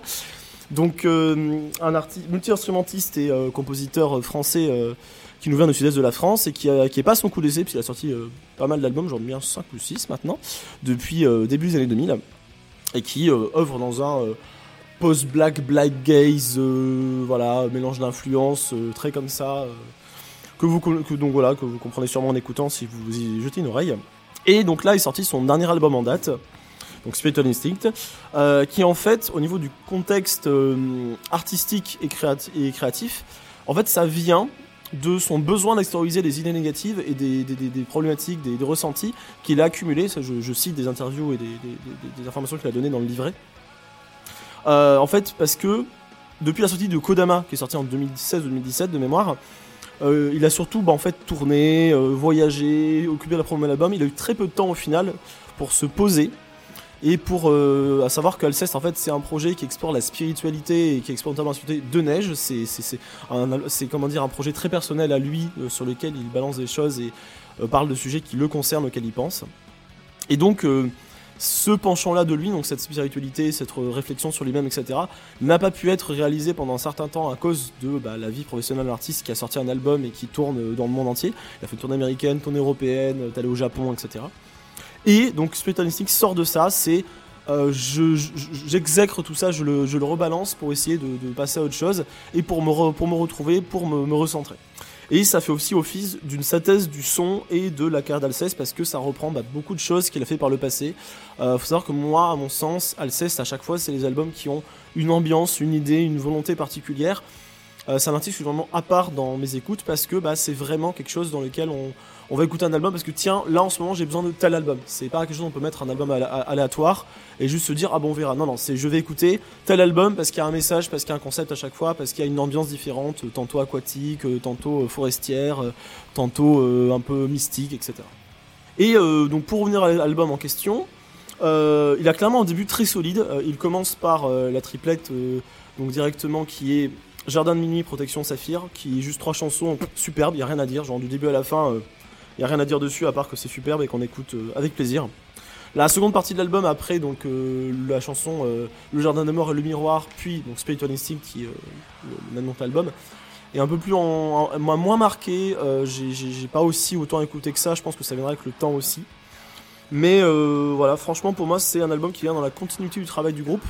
Et maintenant, je dis bien groupe, puisqu'en fait, depuis presque, ouais, environ presque 10 ans, mais un peu moins, 5-10 ans, en fait, euh, il y a Winterhalter, le batteur du groupe, en fait, qui compose avec, avec Neige. Il a notamment œuvré sur Kodama. Donc maintenant, c'est un travail un peu plus à deux que par le passé. Et euh, pour moi, c'est dans la continuité de ce que font donc ces deux énergumènes, euh, c'est-à-dire des, albums euh, à ambiance, euh, de cette ambiance éthérée euh, euh, d'un autre monde que essaie de développer Alceste. Et euh, bah voilà, c'est très bien, je suis très content qu'il soit sorti. J'ai hâte que la tournée arrive avec les morceaux de l'album, parce que j'ai vu Alceste sur un concert à Strasbourg dans lequel il a pu jouer des morceaux de dernier album, il n'a pas tout joué, puisqu'ils avaient pas l'occasion de travailler les morceaux autant que nécessaire, puisqu'ils avaient d'autres choses à faire. Et donc j'attends la tournée française qui arrivera euh, en, euh, aux alentours de février-mars en France. Pour Alceste? Ouais, euh, non, non, tu parlais d'Alceste, mais euh, tu parlais du concert à Strasbourg, mais euh, tu étais parmi nous. On avait vu aussi à la Major Arcana, Ah, au Trianon. Bon, c'était par contre, c'était un concert un peu spécifique. Je pense que Christophe pourra aussi en, en dire deux mots si jamais. Oui, oui, parce que c'était un concert spécifique euh, qui était basé sur des, euh, sur des collaborations à chaque fois entre deux artistes. Et en l'occurrence, en fait, Alceste euh, collaborait avec Perturbator, donc euh, le, musicien, musicien synthwave français. Pour, euh, bah, pour le dernier set de la soirée et euh, il se trouve qu'ils avaient joué euh, ils avaient joué des morceaux du dernier album enfin en particulier euh, Protection je Ils ont joué. Protection et Saphir du Voilà. dernier album en fait. donc les deux les deux singles comme quoi ça tombe bien Et il faut savoir qu'en fait, justement, il y a euh, dans, le- dans les- le CD bonus en fait une chanson euh, version perturbateur en fait de l'album. Il me semble que c'est Saphir qui est dessus ou Protection l'une des deux. Et donc voilà, euh, j'avais découvert certains morceaux à ce moment-là, mais euh, l'album n'est sorti qu'un peu après et derrière le concert à Strasbourg dont je parlais. Autre chose sur Alceste? Je, contrebalancerai un petit peu histoire de ne pas avoir que des avis positifs. Euh, Non, non. Non, je rigole. Un avis, un avis très mitigé sur cet album simplement parce que moi j'ai l'impression qu'Alceste Neige a trouvé sa formule qui fonctionne et, euh, on en sort peu en fait au final à, mon humble avis. Et du coup en fait euh, en écoutant cet album j'ai du mal à avoir des morceaux qui retiennent vraiment en tête et j'ai surtout l'impression d'entendre de la redite de Kodama qui est lui-même une redite euh, voilà donc euh, euh, toujours ça reste toujours très très très bon hein, mais euh, on nous enfin les premiers albums d'Alceste sont tellement fantastiques que d'avoir un album euh, juste bon c'est toujours un peu plus compliqué mais, euh, mais C'est ça, parce qu'au final, en fait, on est, habitué à. Comme il y a des albums qui ont vraiment marqué, notamment Souvenir d'un autre monde à l'époque, avait vraiment marqué euh, le post-black et le black euh, à l'époque. Voilà, quand en fait, on est habitué à 10 sur 10, donc on est, on est à 8,5, on se dit Ma mince, c'est quoi ça? Vous, vous perdez, monsieur. Mais bon, c'est un avis que j'entends. euh, J'ai buté, Thomas. Mais, mais voilà, donc ça, c'était pour Alceste. Et il est final que top 2 parce que ben, même s'il m'a marqué, euh, voilà, pour moi Alceste c'est quelque chose que je me laisse aller dedans. Et il se peut que par exemple dans deux mois euh, j'ai une passade où j'écoute ça très souvent, je suis ouais, c'est vraiment incroyable, encore plus, euh, etc. Et le top 1 en fait de, de bah, le, non, le numéro 1 de mon top, voilà, c'est plutôt comme ça, c'est Pitfalls de Lipros, donc le, groupe euh, suédois norvégien, l'un des deux? Norvégien. L'un des trois là du nord, là, un des trois pays, comme d'hab, hein, vous les connaissez, hein, ils sont partout. Donc groupe de euh, plutôt donc prog metal, euh, voilà avec euh, beaucoup prog rock, prog rock maintenant, j'y viens, chose par chose. Donc qui, qui voilà donc qui ont avec notamment Einar Solberg au chant et d'autres artistes tout à fait talentueux sur les instruments. Donc eux ils en sont à leur quatrième ou cinquième album même plus, je crois que c'est cinq ou sixième. Euh, ils sont dans un contexte en fait d'évolution du son en fait puisqu'ils avaient sorti Congregation il y a donc la- l'avant avant euh, album et ils ont sorti ensuite Malina puis Pitfalls qui est celui qui nous intéresse. Et leur c'est le sixième? C'est ça. Et leur son a tendance à évoluer. Ils partaient dans la base d'un d'un prog plutôt d'un prog metal euh, plutôt un petit peu énervé un peu qui partait un peu dans tous les sens et des choses vraiment intéressantes euh, et prog. Et là, ils finissent sur quelque chose, bah, au final, un peu plus jazzy, rock alternatif, euh, prog rock, limite pop parfois. Une direction qui est assez différente, donc et qui continue, mais dans lesquelles personnellement j'ai soutien puisque l'album m'a- parlé et que dans tous les cas, de toute façon, j'estime que les artistes devraient se sentir euh, en toute liberté de, poursuivre la ligne directrice qu'ils veulent faire parce que on ne veut pas de choses qui soient euh, malhonnêtes ou qui soient pour marcher, mais on veut des choses que les gens ont envie de dire et que euh, ça marche. Et donc l'album au final, pour en parler de lui, il est dans ma tête assez automnal, mélancolique. Je trouve qu'il est sorti au bon moment en fait. C'est un album que quand je l'ai écouté, euh, dans cette ambiance où moi j'étais un peu mélancolique parce que bah, comme je disais tout à l'heure, euh, changement de ville, euh, adaptation de nouvelles choses, etc. Un peu de transition. C'est un album qui m'a accompagné parce que un peu mélancolique, mais avec cette lueur d'espoir qui traînait. Il m'a beaucoup touché. Je trouve qu'il y a des morceaux qui ont chacun leur petite ambiance, leur petite idée, leur petite chose, même s'il y a un son constant qui retient l'album dans son entièreté. Et euh, au final, j'ai appris après coup, en fait, euh, parce que via les interviews, que l'album se plaçait aussi dans une idée des- de, comment dire, de présenter et de d'être au sujet des difficultés qu'a rencontré Nina Solberg, donc le chanteur du groupe, qui euh, a euh, combattu en fait la dépression pendant euh, un, un long moment. euh, avec les tournées, le groupe, etc. pour des raisons personnelles et qui a fini par en sortir, normalement de ce que j'ai compris, même si c'est jamais très simple de sortir totalement de ça. Et donc on comprend avec ce contexte-là un peu ce qui, ce voulu faire le groupe, euh, l'idée qu'ils avaient derrière ça. Ils ont voulu parler de cet élément-là et essayer bah, d'illustrer tout ça par de la musique. Et donc euh, voilà, moi j'ai trouvé ça euh, très touchant, intéressant. C'est quelque chose que, comme Alceste, j'ai validé en concert. Je les ai vus lors- sur la tournée parisienne il y a quelques mois. Ah, sur la tournée française à Paris. Tournée parisienne, ça n'a pas de sens. Et euh, j'ai trouvé que les morceaux avaient une, intensité en live qui fonctionnait franchement bien. Euh, on se plaît à rentrer dans le morceau, à, donner un peu de la tête dedans, à, rentrer dans l'atmosphère et à partir dans les hauteurs et dans, l'explosion quand bah, Enar chante et quand la musique euh, monte et euh, part dans, dans, dans, dans l'ex- dans- dans l'explosion de même, quoi, tout simplement. Je retiens notamment euh, les chansons comme Alleviate, I Lose Hope, euh, At the Bottom, euh, etc. Et euh, voilà, tout simplement, c'est l'album qui, moi, est top 1 parce qu'il a vraiment accompagné une certaine période, là, à la rentrée aux alentours de octobre-novembre, euh, du début de l'automne jusqu'à l'hiver. Parce que j'ai écouté vraiment quasiment tous les jours euh, dans, en bougeant, soit pour, pour aller au travail, soit pour rentrer chez moi. euh, voilà. Et c'est un album qui, tout simplement, voilà, a, a fait sa petite trace. Est-ce qu'il y a des commentaires sur le Lipos Oui. Non, non, je veux juste. euh, je vais pas être méchant, je vais juste dire qu'il m'a pas du tout marqué. Je l'attendais un peu parce que j'avais bien aimé Malina, qui est leur précédent album. Et, euh, et en fait, euh, il m'a pas du tout marqué. J'ai trouvé plus que c'était Einar Solberg et son orchestre plus qu'un projet de Léprous entier. Et ça s'est confirmé quand je les ai vus en live. Où euh, Einar, enfin, quand tu fais deux minutes de vocalise à base de A, bah tu fais non, bah non, je ne viens, je ne viens pas voir euh, t'auto masturber avec tes talents vocaux. S'il y a ça, je vais voir Muse, en fait. mais euh, mais en fait, tant pis, tant, tant pis Barnoche, c'est pas grave. Tout le monde aura compris qu'il y avait Le- un bruit de batterie qui Le, suivait. le tacle est validé, l'avoir d'y jouer. hein. Merci. Mais voilà, et, et en fait, moi, moi ce, ce virage ne me plaît pas personnellement. Après, euh, voilà, c'est je, je, c'est c'est pas grave. Hein. C'est juste que je, ouais, j'ai j'ai pas du tout été marqué par cet album. Je trouve qu'il est. Il y a si, il y a que le, le, le single qui est sorti. Je sais plus son nom, je suis désolé. Je peut-être, je sais plus. Le, le, je crois que c'est, je crois que c'est, c'est, ouais, c'est peut-être Bilo, je sais plus. Il y en a un des, je sais plus le, le- le titre, je suis désolé, qui fait très James Bond et ça m'étonnerait même pas que Bilo, m'étonnerait même pas que qu'il soit choisi. euh. Vous ressortirez cet extrait quand ce sera Ed Sheeran qui fera le prochain, le, le prochain. plaît. Oh là là, j'y vois gros, j'y vois gros comme une maison. Bref, mais voilà, mais voilà, moi Solipros euh, fait partie, de- il fait partie des, euh, des, des- des petites déceptions que j'ai euh, que j'ai sur cette année avec euh, un autre album qui je crois va être dans les tops de 2-3 personnes euh, ici. Je, rajouterais euh, juste pour le Liplos que moi, comme Lionel, j'ai été assez surpris par cet album parce que pour moi, Malina était un peu le cul entre deux chaises. Où, euh, bon, c'est une certaine. Il y, a une progression, hein, comme on a dit, depuis, depuis The Congregation, mais là, je trouve que voilà, c'est beaucoup plus assumé. ils, ont, ils ont sorti ce qu'ils avaient envie de sortir. C'est vrai que ça fait un petit peu groupe solo d'Einar, mais, mais derrière, les, compos sont vraiment d'excellente qualité. euh, J'ai beaucoup aimé les mélodies. Il y a vraiment des, lignes de chant qui rentrent bien dans la tête. Donc, euh, pour moi, c'est un, succès. Puis, euh, au final, bon, je les ai un peu de vue quatre fois cette année, donc euh, je suis peut-être pas très objectif parce que je vais peut-être fanzouzer un peu. Quoi. Euh, pour moi, euh, troisième avis un petit peu mitigé en ce qui me concerne, euh, mais qui peut toujours évoluer parce que je n'avais pas du tout, je, n'avais pas du tout vu sous le prisme de, sous le prisme de la lutte contre la dépression. Tout simplement, je savais pas du tout que, au moment où j'ai écouté l'album, que cette thématique, cette thématique présidait sur tous les textes et sur, sur la composition.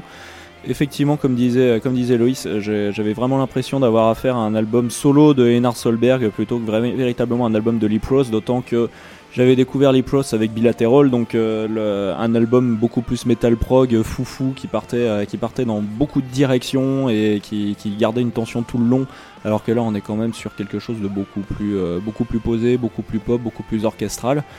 Mais il faudrait que je le réécoute avec, euh, avec toutes ces composantes en tête. J'ai lu les mêmes interviews que toi, euh, Lionel, à propos de, à propos de Solberg, son, son ressenti vis-à-vis de la dépression. Je pense qu'une nouvelle écoute euh, avec, avec cet angle de lecture sera plus intéressante. À voir. Je, il faisait partie des albums qui, qui m'ont pas touché cette année, mais que je remise un petit peu à plus tard, avec, avec peut-être une seconde lecture plus, plus, plus juste. Si personne n'a rajouté sur l'album, je ferai juste quelques mentions honorables avant de passer la main à d'autres. Donc, euh, mention honorable à, qui ont failli faire le top à donc l'album de Crystal Lake Helix, hein, qui est juste un concentré de violence de pas très longtemps, mais globalement, voilà, vous faites, vous faites rouler au compresseur la gueule et c'est fini, voilà. Vu en live cet été, et je peux confirmer que les nouvelles chansons de l'album euh, ne rigolent que très, Ah oui, très non, peu.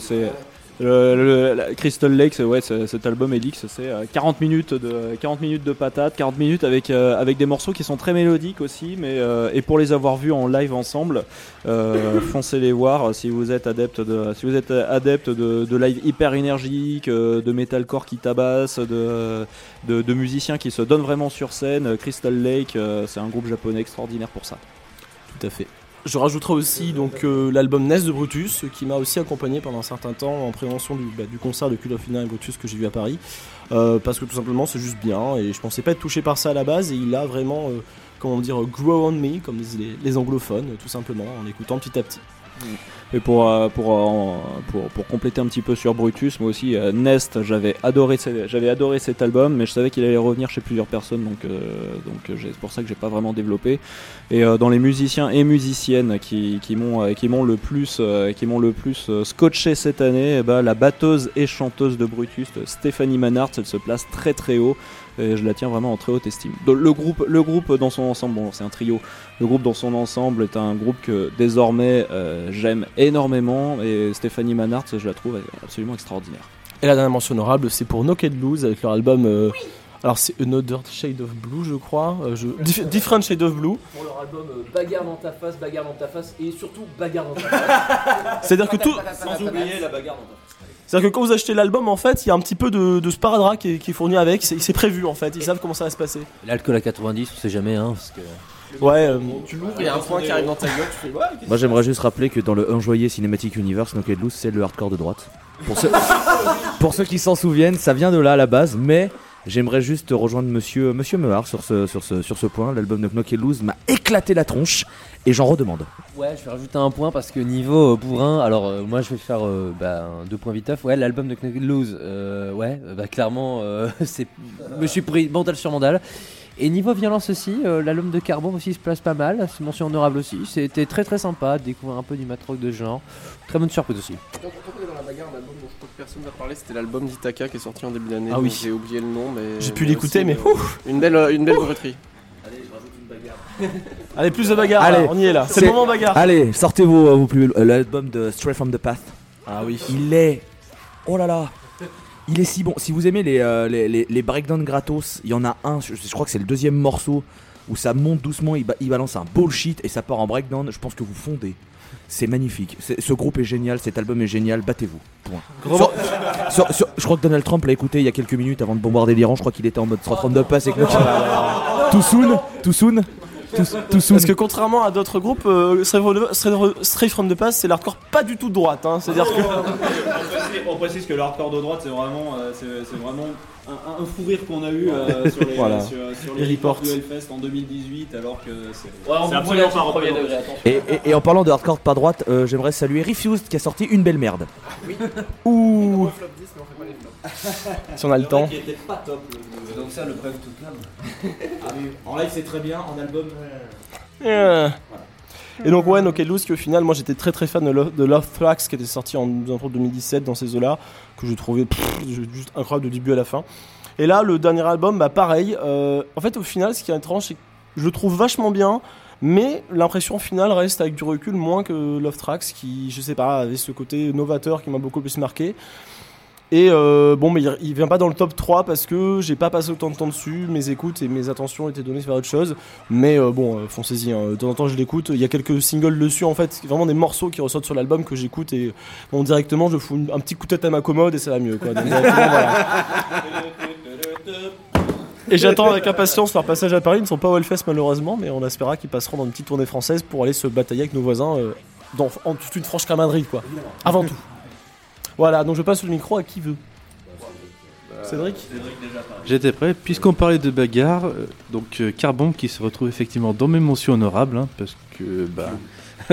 Alors, premièrement, euh, Piu Piu effectivement, mais euh, sur- surtout Breakdown. euh, Piu Piu et Gros Ben Vorace. ah, oh, les bands, les bands. J'ai l'impression que c'est les dignes successeurs de Feu The Dillinger Escape Plan un peu quand même. C'est- le côté euh, piné. j'entends. Alors, Carbon, Ouais. Était fait- c'est en fait un mélange entre Meshuga, The Dillinger Escape Plan et Gojira. Oui. Voilà, vous mettez les trois. Et Deftones. Et Deftones aussi, oui, qui, est- Pour les quelques petites envolées mélodiques. euh, bah, qui sont justement beaucoup plus présentes sur cet album. De Joule un peu quand même, quoi, parce qu'il est vraiment là. Merci la zone. Donc, euh, Carbon, oui, donc euh, avec les bands, les effets, les magnifiques effets sur la guitare. Que à la production, on retrouve un certain Adam Getgood. Voilà. Et euh, aussi, il y a un petit gars qui a assisté euh, à la, à la création. Il s'appelle Joseph Duplantier. Je sais pas si vous connaissez. Gojira, justement, j'y pensais. Voilà, qui donc euh, assiste Carbombe depuis très longtemps. L'album a été enregistré dans son studio, encore une fois, non? Je confirme. Voilà. Comme leur précédent. À savoir que Joe supporte Carbombe depuis 2007. Donc euh, ils se connaissent de loin. Ensuite, dans mes autres mentions honorables, donc Brutus, dont on a déjà parlé. Un petit, un petit groupe poids de vin qui va sûrement être évoqué d'ici la fin de ce podcast. Voilà. Euh, ensuite, un petit groupe de Chicago qui a fait un split avec Lume, à savoir Reason.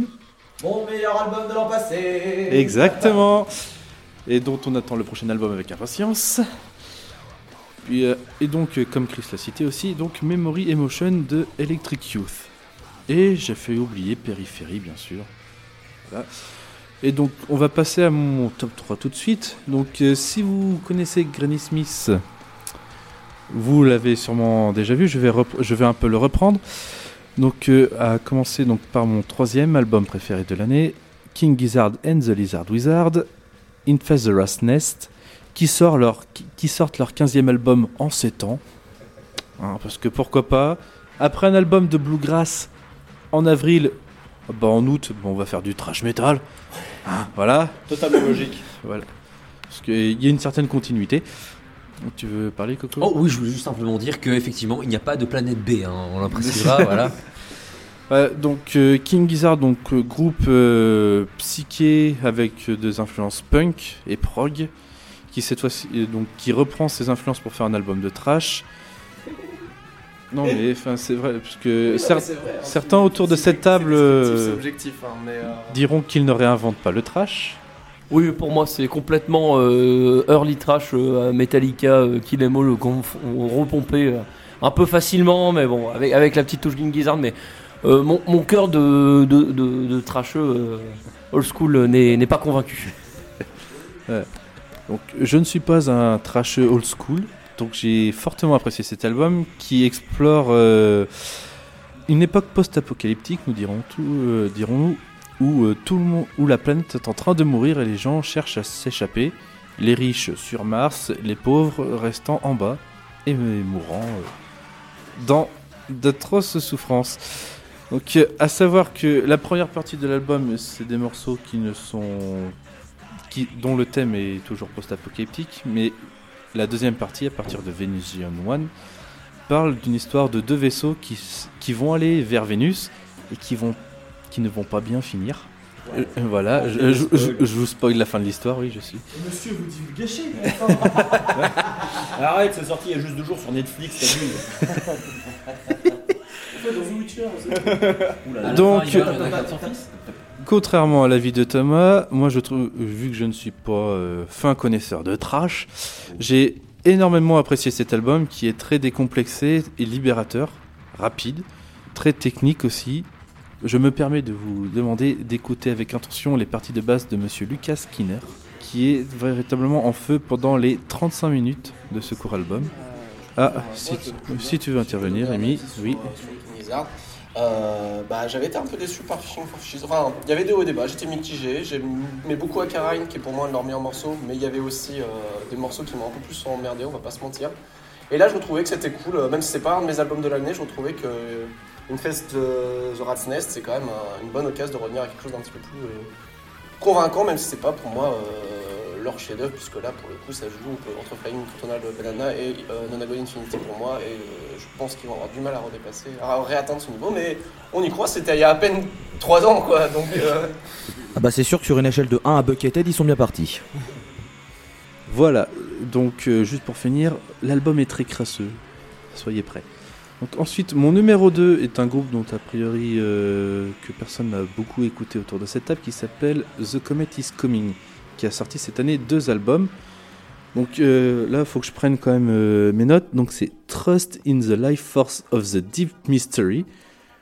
Et voilà, qui, qui est donc sorti en mars. Puis The Afterlife, qui est sorti fin novembre. Ces deux albums peuvent être considérés comme un double album, à la manière d'un Automata 1 et Oma- Automata 2 de Between the Buried Enemy, puisque euh, les deux albums sont centrés autour du thème de la mort, de la vie, de la construction et de la déconstruction. Donc, euh, si vous ne connaissez pas The Comet is Coming, c'est donc un trio composé de d'Analog, Betamax et King Shabaka, donc à savoir à la batterie, au clavier et au saxophone. Le groupe est assez difficile à classer, mais on peut le mettre sous les sous les genres euh, du jazz, de la fusion et de l'électro et surtout du psychédélisme puisque les claviers les claviers sont en effervescence pendant les, deux albums à mettre des effets bien psychédéliques pour nous faire voyager alors au choix vers l'apocalypse, vers les pistes de danse ou vers euh, de nouvelles planètes euh, dont, dont nous n'avons pas encore connaissance. Je vais parler notamment de, du morceau Blood of the Past avec un featuring de Kate Tempest qui est véritablement un morceau apocalyptique avec euh, une euh, avec des basses euh, avec des bends vraiment méchants un discours. Oui. Ah oui, non, je, je sais pas combien de temps tu vas parler de ce morceau, juste pour dire que Kate Tempest a aussi sorti un très bon album d'ailleurs cette année, j'ai oublié le titre, mais. euh, Je ne connais pas Kate Tempest en dehors de ce du feat. hip-hop britannique, ouais, c'est- enfin pas vraiment, c'est pas vraiment dans la veine mais un- c'est plus rock, mais avec un chant très c'est Spoken word cool. Spoken word peut-être Ouais, plus, plus spoken word, je Voilà. dirais. Donc euh, avec un verse, euh, donc avec euh, oui euh, un couplet euh, apocalyptique avec des paroles qui ne respirent absolument pas la joie. Et à côté de ça, ce morceau est suivi par, euh, si je me trompe pas, Zodiac, Su- Super Zodiac, pardon, qui lui, c'est juste en fait, vous allez sur une piste de danse, vous mettez ça et puis c'est parti. Vous faites la Java. Le samedi à Broadway. Donc voilà, si, si vous voulez euh, voyager, euh, je vous conseille donc euh, ce magnifique trio et ces deux magnifiques albums, en sachant que The After, je vous conseille tout d'abord The Afterlife, qui est quand même beaucoup plus efficace dans sa manière de présenter les thématiques du groupe. Puis après, si vous souhaitez, donc allez-vous vers le, dirigez-vous vers leur premier album, dont je ne vais pas répéter le nom, pour euh, explorer plus en profondeur leur son. Et pour finir, mon top 1, c'est un petit bordelais de 25 ans qui s'est dit bah, je vais faire un album tout seul et ça va être génial. Donc cet artiste c'est Clément Belliot qui a fait un album qui s'appelle Patience qui est disponible sur YouTube et sur euh, Bandcamp. Et donc euh, Patience, pour faire simple, c'est l'aboutissement de 5 années de travail de Clément Belliot. Euh, qui à savoir a une formation de batteur un peu jazz au départ. Donc euh, Patience, on va classer ça sous le genre du rock progressif, mais à savoir que vous retrouverez du hip-hop, du jazz, du gent, du classique, du rock euh, typé oriental, et un peu de trip-hop au milieu de cet album. Donc, pour faire simple, Patience a été composé donc uniquement par Clément Belliot avec seulement un apport d'une chanteuse et d'un pia- d'un pianiste. Dans cet album, vous aurez de tout. Donc, comme j'ai dit, je vous ai déjà parlé des différents genres. À savoir que cet album, malgré les différents genres, a un leitmotiv très subtil. Je vous laisserai le chercher, qui permet d'unir les morceaux malgré leurs différences.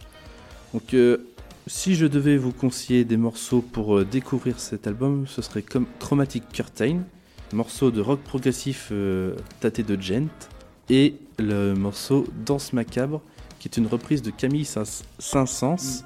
Voilà, Oui. donc euh, c'est un morceau qui a environ deux siècles, si je, me- si je, me, si je ne me trompe pas. C'est donc ça le, le morceau, je crois que tu tu me l'avais partagé, je ne me souvenais plus de la pièce classique qui était reprise. Et, euh, Donc c'est la danse macabre. j'étais loin de me, je dois de me, de me rappeler que c'était du Camille Saint-Saëns. Voilà.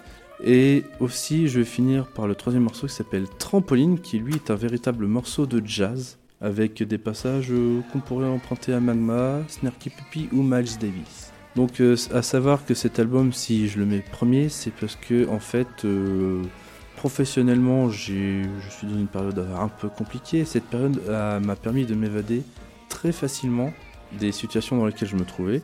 À savoir aussi, je vais finir sur le fait que cet album est extrêmement bien produit pour un album autoproduit. C'est-à-dire que niveau production, à part peut-être le Carbon ou le Périphérie, je ne pense pas qu'il y ait d'autres albums mieux produits cette année. Euh, Il y a Ménard James Keenan, il vient d'appeler, il dit que tu forces un peu quand même. Alors, en, tout cas, en tout cas, pour le peu que j'en ai entendu de cet album de, euh, de Clément Belliot, je sais pas dans, quelle dans quelles circonstances il a enregistré cet album, si- s'il avait accès à un studio ou si c'était vraiment chez lui, s'il a un home studio ou je ne sais quoi. Mais effectivement, ouais, c'est hyper pro, c'est très propre, c'est euh, c'est quelque chose, oui, c'est. Quoi qu'il en soit, c'est qualité, c'est qualité pro, quoi. Je, je sais pas de quels moyens il dispose, mais pour un gars tout seul, c'est de la bonne. Et donc, euh, ben, s'il vous plaît, foncez découvrir Clément Belliot parce que son album culmine en ce moment à 3500 vues sur YouTube. Il mériterait un peu plus de visibilité. Et moi j'aimerais juste profiter pour saluer Megastronomer qui n'est pas avec nous et qui est un immense fan de cet album qui en a parlé en long, en large et en travers. fait. Et euh, mon cher Clément, je te fais des immenses bisettes sur ton grand front. Ah bah les deux. Pourquoi, pourquoi, est-ce qu'on on- on mettrait Clément Bellion de côté? Nous on est qu'amour ici, attends. oh, on fait des bisous à tous les Cléments du monde. Mais surtout le nôtre, Megastronomer. Euh, je vais faire mon petit, top, mon petit top 3. euh, mais avant ça, donc, euh, bon, moi j'aurais envie vraiment de caser des mentions honorables, mais euh, j'écoutais tellement d'albums, j'en adorais, adorais tellement que ça pourrait genre vraiment durer des heures. Donc on va surtout parler de l'album que j'ai failli mettre dans, dans, ce podium, qui est euh, l'album de Silent Densen euh, Do No Harm, qui est un album de, de, de chiptune, et aussi qui est un album euh, d'une amie, donc c'est aussi pour ça que j'ai hésité à le, à le mettre, parce que bah, ça fait un petit peu caser les copains et faire de la pub, ce qui est pas mal, donc je le fais quand même. Mais, mais, après, il faut pas vous dire, ah, c'est parce que c'est mon ami, donc j'aime bien, je la mets en avant. Genre, quand tu veux faire plaisir à tes amis, tu leur dis, ouais, c'est sympa ce que tu fais, tu leur dis pas, c'est un des meilleurs albums de l'année.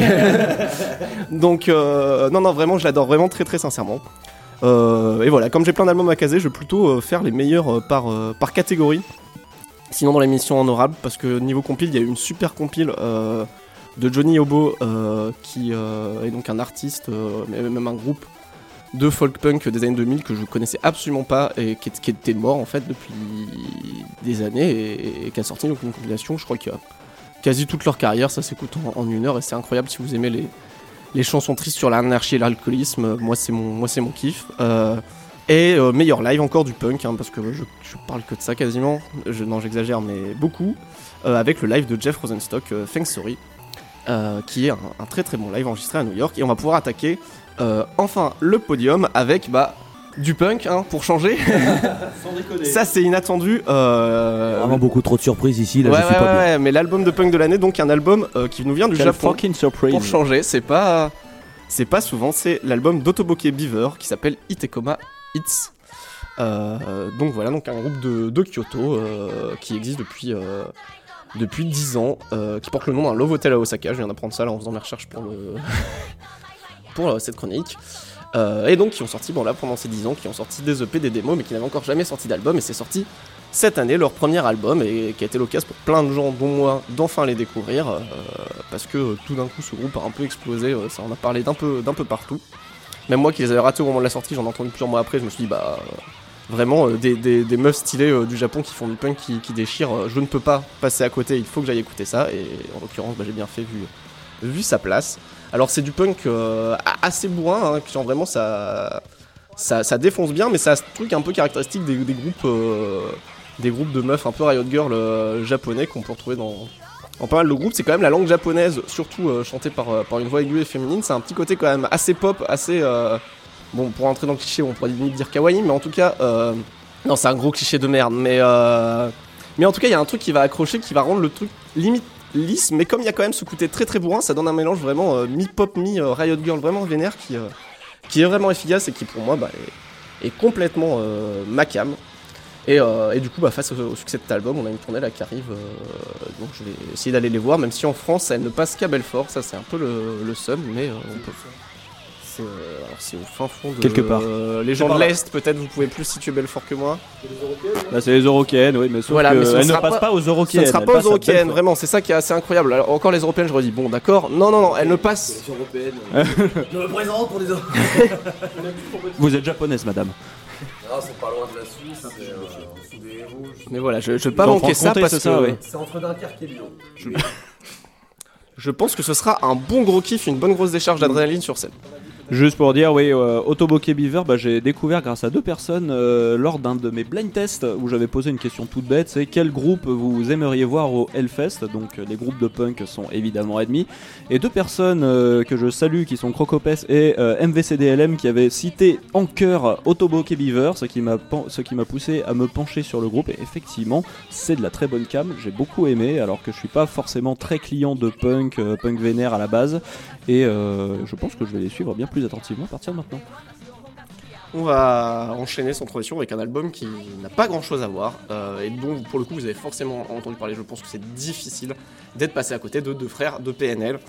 Euh, bon, est-ce que j'ai vraiment besoin de présenter le, duo de rappeurs euh, qui maintenant bah, a eu un succès phénoménal avec déjà maintenant leur, troisième album, 4 si on compte leur première, leur premier EP. Euh, bon, ben, on l'a attendu. euh, le dernier dans la légende, il était sorti euh, trois ans plus tôt, alors que jusque-là, ils avaient un rythme de production assez, assez constant. D'un coup, silence radio pendant quasi, quasi trois ans. Donc vraiment, la hype est montée en flèche. Faut dire qu'à sa sortie, l'album s'est retrouvé disque d'or en deux jours. il était streamé partout. Quand je sortais dans la rue, j'entendais des gens qui le blastaient. Euh, euh, dans leur euh, voilà voilà ou quand je regardais quelqu'un qui avait était sur son baladeur c'était du PNL j'étais vraiment en fait assez impressionné du, du phénomène de société que c'était vraiment genre ça ne parlait que de ça et pour un album qui est en plus bah vraiment bien quoi genre euh, à la rigueur des fois ça arrive qu'il y ait des merdes qui, qui se trouvent euh, partout mais là on est sur sur une tuerie je vais pas forcément euh, même si je l'ai énormément écouté, je pense que c'est l'album que j'ai le plus écouté cette année. Je vais pas forcément rentrer dans la suranalyse parce que je pense pas être la mieux placée pour ça. C'est pas le rap le genre que j'écoute le plus. En plus, euh, bah moi j'ai grandi en Normandie euh, chez des parents qui sont profs. J'ai pas forcément le background euh, pour analyser ça, mais je trouve quand même assez, intéressant comment ils ont eu. J'ai l'impression qu'ils ont eu peut-être un, dilemme de savoir comment se renouveler, comment proposer quelque chose d'intéressant parce que leur thématique fréquente c'était la bicraft, c'était la galère et bah maintenant que c'est des grosses stars même internationales et qu'ils ont vraiment toute la thune qu'ils veulent, on peut pas trop continuer à parler de ce sujet-là, ce serait assez hypocrite et je trouve qu'ils ont trouvé un, un parallèle assez intéressant avec leur euh, bah, leur production musicale maintenant, leur succès de se dire ben euh, maintenant c'est ça qu'on qu'on deal, c'est de la musique, c'est euh, et, et pourtant ils sont encore en quête de rédemption parce qu'ils ont quand même toujours ce cette culpabilité bah, de- de- de- des trafics qu'ils ont fait.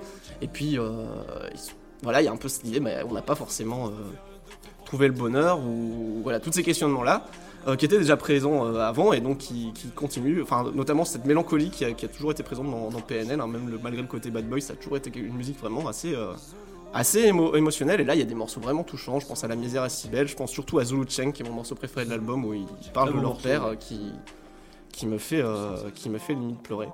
Donc je vais je vais pas m'attarder dessus, mais c'est vraiment un album que j'ai trouvé euh, que j'ai trouvé incroyable, vraiment touchant.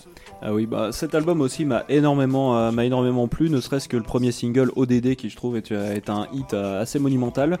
Euh, deux autres morceaux, bah, les, les deux autres singles m'avaient énormément plu. Tout d'abord À l'ammoniaque qui est un morceau vraiment magnifique sur vraiment une instru qui est typé flamenco en fait. Et euh, ce qui me rappelle une, euh, une phrase de, euh, je- il me semble que ouais c'était Guillaume Bernard de Clone que j'avais interviewé et qui avec qui on avait parlé de PNL, donc euh, l'interview est visible sur ma chaîne, voilà, euh, qui avait parlé de PNL et qui disait que certains morceaux, tu, certains morceaux de PNL en fait ils sont, ils, ils- sont si bien composés que tu les prends juste guitare voix, ça reste des bonnes chansons. Et je trouve qu'à l'ammoniaque ça fait clairement partie. Et euh, l'autre euh, l'autre morceau qui m'a accompagné à beaucoup de moments de l'année, c'est 90 Mm. qui est vraiment Gros, gros tube le- aussi, hein. ouais, qui est vraiment le le, le tube dance floor d'été, euh, le tube dance floor d'été par excellence, euh, qui a des petites sonorités légèrement synthwave que j'aime énormément. euh, donc euh, ouais, mais tout l'album est d'une excellente tenue. euh, je vais pas non plus, euh, je vais pas non plus aller analyser profondément tout euh, tout. Tout, tout, tout ce qu'il en ressort euh, plus, plus que toi, mais en tout cas, oui, c'est une très bonne surprise et PNL est un groupe que j'aime beaucoup. Est-ce que je peux rajouter quelque chose sur PNL Euh, J'aimerais juste dire que je veux juste un cocktail frais. Avec un petit parasol. Évidemment. Et moi, je m'en bats les couilles de l'Himalaya. On va enchaîner sur pour le euh, euh, bah, comme pour le numéro 3 sur une découverte, mais vraiment je pense ma découverte de, l'année, même des dernières années, un groupe que, j'ai découvert et qui a une véritable claque, qui est pile poil dans, le genre de musique que je veux entendre, que je veux plus entendre tout en étant. Genre je peux pas caser ça dans un genre que j'ai déjà entendu, c'est vraiment hyper novateur. Et c'est un groupe qui s'appelle Black Dresses, qui n'existe pas depuis, euh, très très longtemps. hein, qui est une collaboration entre deux artistes, euh, Dizzy et Rook, qui font déjà de la musique électro un peu de leur côté. euh, euh, Dizzy sous le nom de Girls Rituals et Rook qui par exemple est dans le duo aussi, un autre duo aussi, Rook et Nomi qui a sorti un, album en décembre, un album un peu plus doux on va dire que ce que fait Black Dresses et qui est, très très très cool. Donc c'est deux meufs trans canadiennes qui font de l'électro un petit peu un petit peu pop mais, pop, mais aussi un peu vénère. Je pense qu'on peut vraiment leur, caser l'étiquette noise pop. Et elles se sont euh, rencontrées donc sur, sur Twitter, sur internet et elles ont fait même leur, leurs tout premiers albums, c'était euh, c'était en s'envoyant voilà des bouts de de mix via les DM Twitter et en rajoutant chacune euh, au fur et à mesure euh, des, des bouts de chansons. C'est beau ça. Et, et ça a donné Ça euh, marche bien comme méthode, en vrai. donc euh, le premier album Waste Isolation sorti l'an dernier, puis ensuite deux albums cette année, rien que ça. Euh, Thank You en février avec lesquels je l'ai découvert et euh, Love and Affection for Stupid Little Bitches, l'album que j'ai décidé de caser en album de l'année. Et un album qui déjà a un super titre, hein, vous, vous pouvez le reconnaître. hein. Une musique qui vraiment bah, me parle de ouf déjà, donc comme je l'ai dit, euh, musicalement je trouve ça assez incroyable. ce- Il y a probablement des trucs qui existent déjà, c'est pas forcément le genre que je connais le mieux, donc peut-être que c'est quelque chose que j'ai déjà, mais ce, ce fait d'utiliser vraiment le, le- la violence et l'énergie pour être à la fois très très pop pop, très très vite rentrer en tête, très et en même temps être très bourrin, faire de la musique euh, assez euh, assez abrasive. Euh, et ça marche super bien avec les, thématiques justement qui vont être euh, bah, des thématiques très très liées à, des, des émotions fortes, hein. mais des fois ça va être de l'excitation, euh, de l'amour, de l'amitié, une amitié forte, et aussi bah, des, des émotions beaucoup plus négatives, violence, dépression, et finalement des choses qui, évoquent beaucoup le passage de la vie, surtout quand tu es dans une période ou, dépressive ou, ou bipolaire ou, ou je sais pas. En plus oui voilà c'est quelque chose qui je trouve est très bah, re- relatable en, tant que meuf trans, on va pas se mentir. euh, euh, c'est des émotions qu'on a connues qui sont racontées dans, ces, chansons. hein.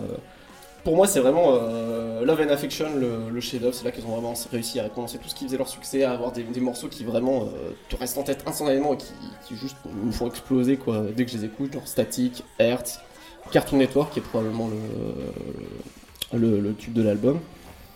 Mais euh, c'est aussi avec Thank You que je les ai découverts et y a, on, voit pas mal la variété sur cet album-là, euh, justement de leur, thématique, parce qu'il y a des, même des sujets un peu plus généraux d'ordre politique, comme euh, Water qui parle d'écologie, et je crois que c'est Death Bad Girl, qui est un morceau que, j'ai redécouvert récemment et qui est vraiment. euh, qui m'évoque quelque chose d'assez, d'assez vraiment. Voilà, quand je parle du côté relatable, du côté vraiment meuf trans, c'est comment. Quand tu vois une autre meuf trans, tu vas très vite la trouver très très stylée, avoir envie d'être son amie, voire plus. Et ce côté un petit peu mix de, sentiments très très forts, euh, d'amitié, d'amour, euh, de violence, de comment euh, se remettre d'une dépression, plein de trucs là. Tout ça, tout ça, c'est des, trucs qu'on vit au quotidien en fait. Et je trouve ça vraiment extrêmement bien retransmis, autant par les paroles que par la, musique. En fait, j'ai rarement vu une musique aussi à la fois novatrice et complète sur tous les aspects depuis une éternité. Et en plus, ça vient de, ça vient d'internet. C'est ça qui est assez, incroyable. C'est ça que je trouve assez révolutionnaire, c'est que c'est, c'est pas produit par des studios ou euh, avec une euh, volonté. Enfin, voilà, c'est juste pile poil tout ce que j'aimerais que la musique soit tout le temps en fait. Et des chefs-d'œuvre comme ça, t'en as un par an et, le voilà en tout cas celui-là. Bon, juste pour rappeler qu'un des produits d'internet, euh, j'aimerais saluer Easy Nardor. Oui, entre autres. Et, euh, et euh, je, je sais plus si tu l'as mentionné. Est-ce que est-ce qu'elles sont sur un label ou est-ce que c'est euh, vraiment de l'indé distribué c'est sur du- internet C'est du full indépendant. euh, D'accord. ouais, euh, à ma connaissance. Enfin, en tout cas, au début, c'était vraiment que des versions numériques sur Bandcamp. Je crois que pour. Love and Affection, elles ont fait euh, des cassettes qui sont déjà épuisées, mais je pense que ça a dû être autoproduit, hein, les, les cassettes. D'accord, très bien. Eh oui, bonjour, c'est moi. Pour euh, vous parler de mon top 3, c'est moi, Vincent. Après ce magnifique top euh, d'Emi que je vais aller écouter parce que ça a l'air vachement intéressant, mon top sera un peu particulier car j'ai décidé, vu qu'ici il y a beaucoup de passionnés de musique qui parlent de plein de choses, machin, qui disent tout ce qu'il faut sur les albums qui sont sortis, euh, blablabla, que tout a déjà été dit. Moi je vais parler de groupes un peu plus underground. Les trois sont français la French Qualitat. On commence tout de suite avec. On commence tout de suite avec un groupe euh, vosgien qui nous vient d'Épinal qui s'appelle Dog and Style qui a sorti cette année un album qui s'appelle Only Stronger. C'est leur deuxième album en comptant leur premier EP, euh, si je me trompe pas, qui est un réservoir à tubes. C'est tube sur tube. Euh, J'ai suivi Dog and Style depuis un petit moment. J'apprécie énormément euh, leur musique et là ils ont vraiment décidé de faire des tubes. L'album a été produit par euh, l'ex-batteur de Scorpion, Rudy Lenners. Et euh, ça fait un petit bout de temps qu'on l'attendait, ils ont vraiment travaillé dessus. C'est un réservoir à tubes, je me suis éclaté. Bravo les gars, bravo Dog and Style. Allez checker parce qu'ils galèrent un peu à tourner. Il faut que ça marche. Alors allez écouter, c'est Dog and Style. Suivant. Le suivant est un groupe, pas vosgien mais presque, lorrain, qui a 30 ans de carrière. Et quand on a 30 ans de carrière et qu'on a eu Dirk Verberen dans ses rangs, on finit par maîtriser son art. Il s'agit de Mortuary avec l'album The Autophagus Rain, si je ne le prononce bien. Euh, Mortuary, c'est un groupe de death, trash, euh, bourrin, brutal, bleu, euh, tout, tout- ce que tu veux. qui fêtent donc leurs euh, 30 ans de carrière avec cet album qui est une grosse tuerie. C'est un album qui est maîtrisé, qui est fignolé aux petits oignons. C'est, ça bourre dans tous les coins. C'est une tuerie. Amateur de death, de trash, de tout ce qui est bourrin. Jetez-vous sur euh, The Autophagus Rain. Ça ne s'arrête jamais. C'est une tuerie. On retrouve pas mal d'influences euh, du vieux Entomb, du, du Grave, euh, plein de trucs comme ça. J'ai pu les voir en, en concert cette année et j'en garde un excellent souvenir. Juste pour ajouter, tu parlais de Dirk Verberen. Pour ceux qui ne le connaissent pas, c'est un batteur belge qui est passé notamment dans les formations Scarve, Soulwork et The Devin Townsend Project. Et Aborted aussi d'ailleurs, hein, tant qu'à faire. Et, et qui est actuellement chez Megadeth. Et Voilà. Megadeth. D'ailleurs, encore un belge, ça fait deux là, avec Rudy Lenners qui a produit Dog Style, ça fait deux, ils commencent à nous faire chier ces belges. hein. Euh, Ouais, mais ils ont toujours pas d'étoiles. ils ont le seum. Salut Paul. Et donc, on va passer tout de suite au top 1. C'est un groupe français, mais qui n'est pas vosgien ni lorrain. Il s'agit de Hérésie, euh, qui a sorti un album cette année qui s'appelle The Dark Shore. Alors, il y a une infinité de bons groupes en France, évidemment, je vais pas tous les faire, mais il se trouve que celui-là, il m'est arrivé un peu dans la main et que je l'ai trouvé ultra chiadé. On sent que les mecs, ils ont bossé à fond, il y a des sacrés riffs, il y a une influence vachement Ouais, Megadeth, un peu Metallica. euh, la production est juste massive. C'est une tuerie cet album. Bravo les gars. Euh, allez checker Hérésie parce que c'est sûrement pas assez écouté pour ce que c'est. C'est un groupe qui a quoi déjà 10 ans de carrière? À peu près. Je trouve que en 10 ans, sortir un truc comme ça, c'est déjà un beau score. Donc à l'écouter, c'est Hérésie, comme le morceau de Pantera. Et pour, euh, pour ajouter aussi sur les conditions de production de l'album, il avait été crowdfundé, c'est ça Ouais, tout, tout comme celui des Dog Style d'ailleurs. C'est c'est validé par le, le school trasheux, contrairement à l'album de King Gizzard. euh. non, je rigole. Euh, ouais, Hé- Hérésie, très bon. Pour les amateurs de, de, de Megadeth euh, et autres, on est, on est dans ce style-là. C'est foncé, c'est c'est vraiment mieux très que bien. Voilà. Et là, c'est le français, les petits groupes français oui. qui montent. D'ailleurs, euh, Un album garanti euh, sans cancer de la langue.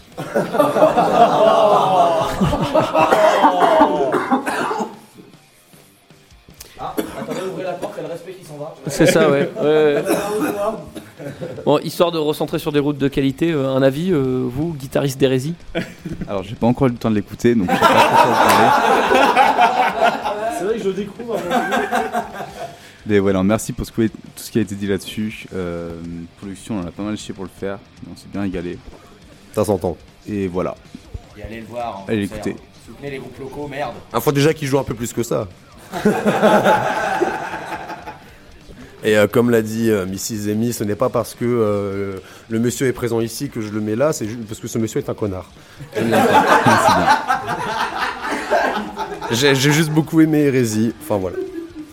Euh, ceci est la fin du top 3 de Vincent. Et il nous reste deux personnes?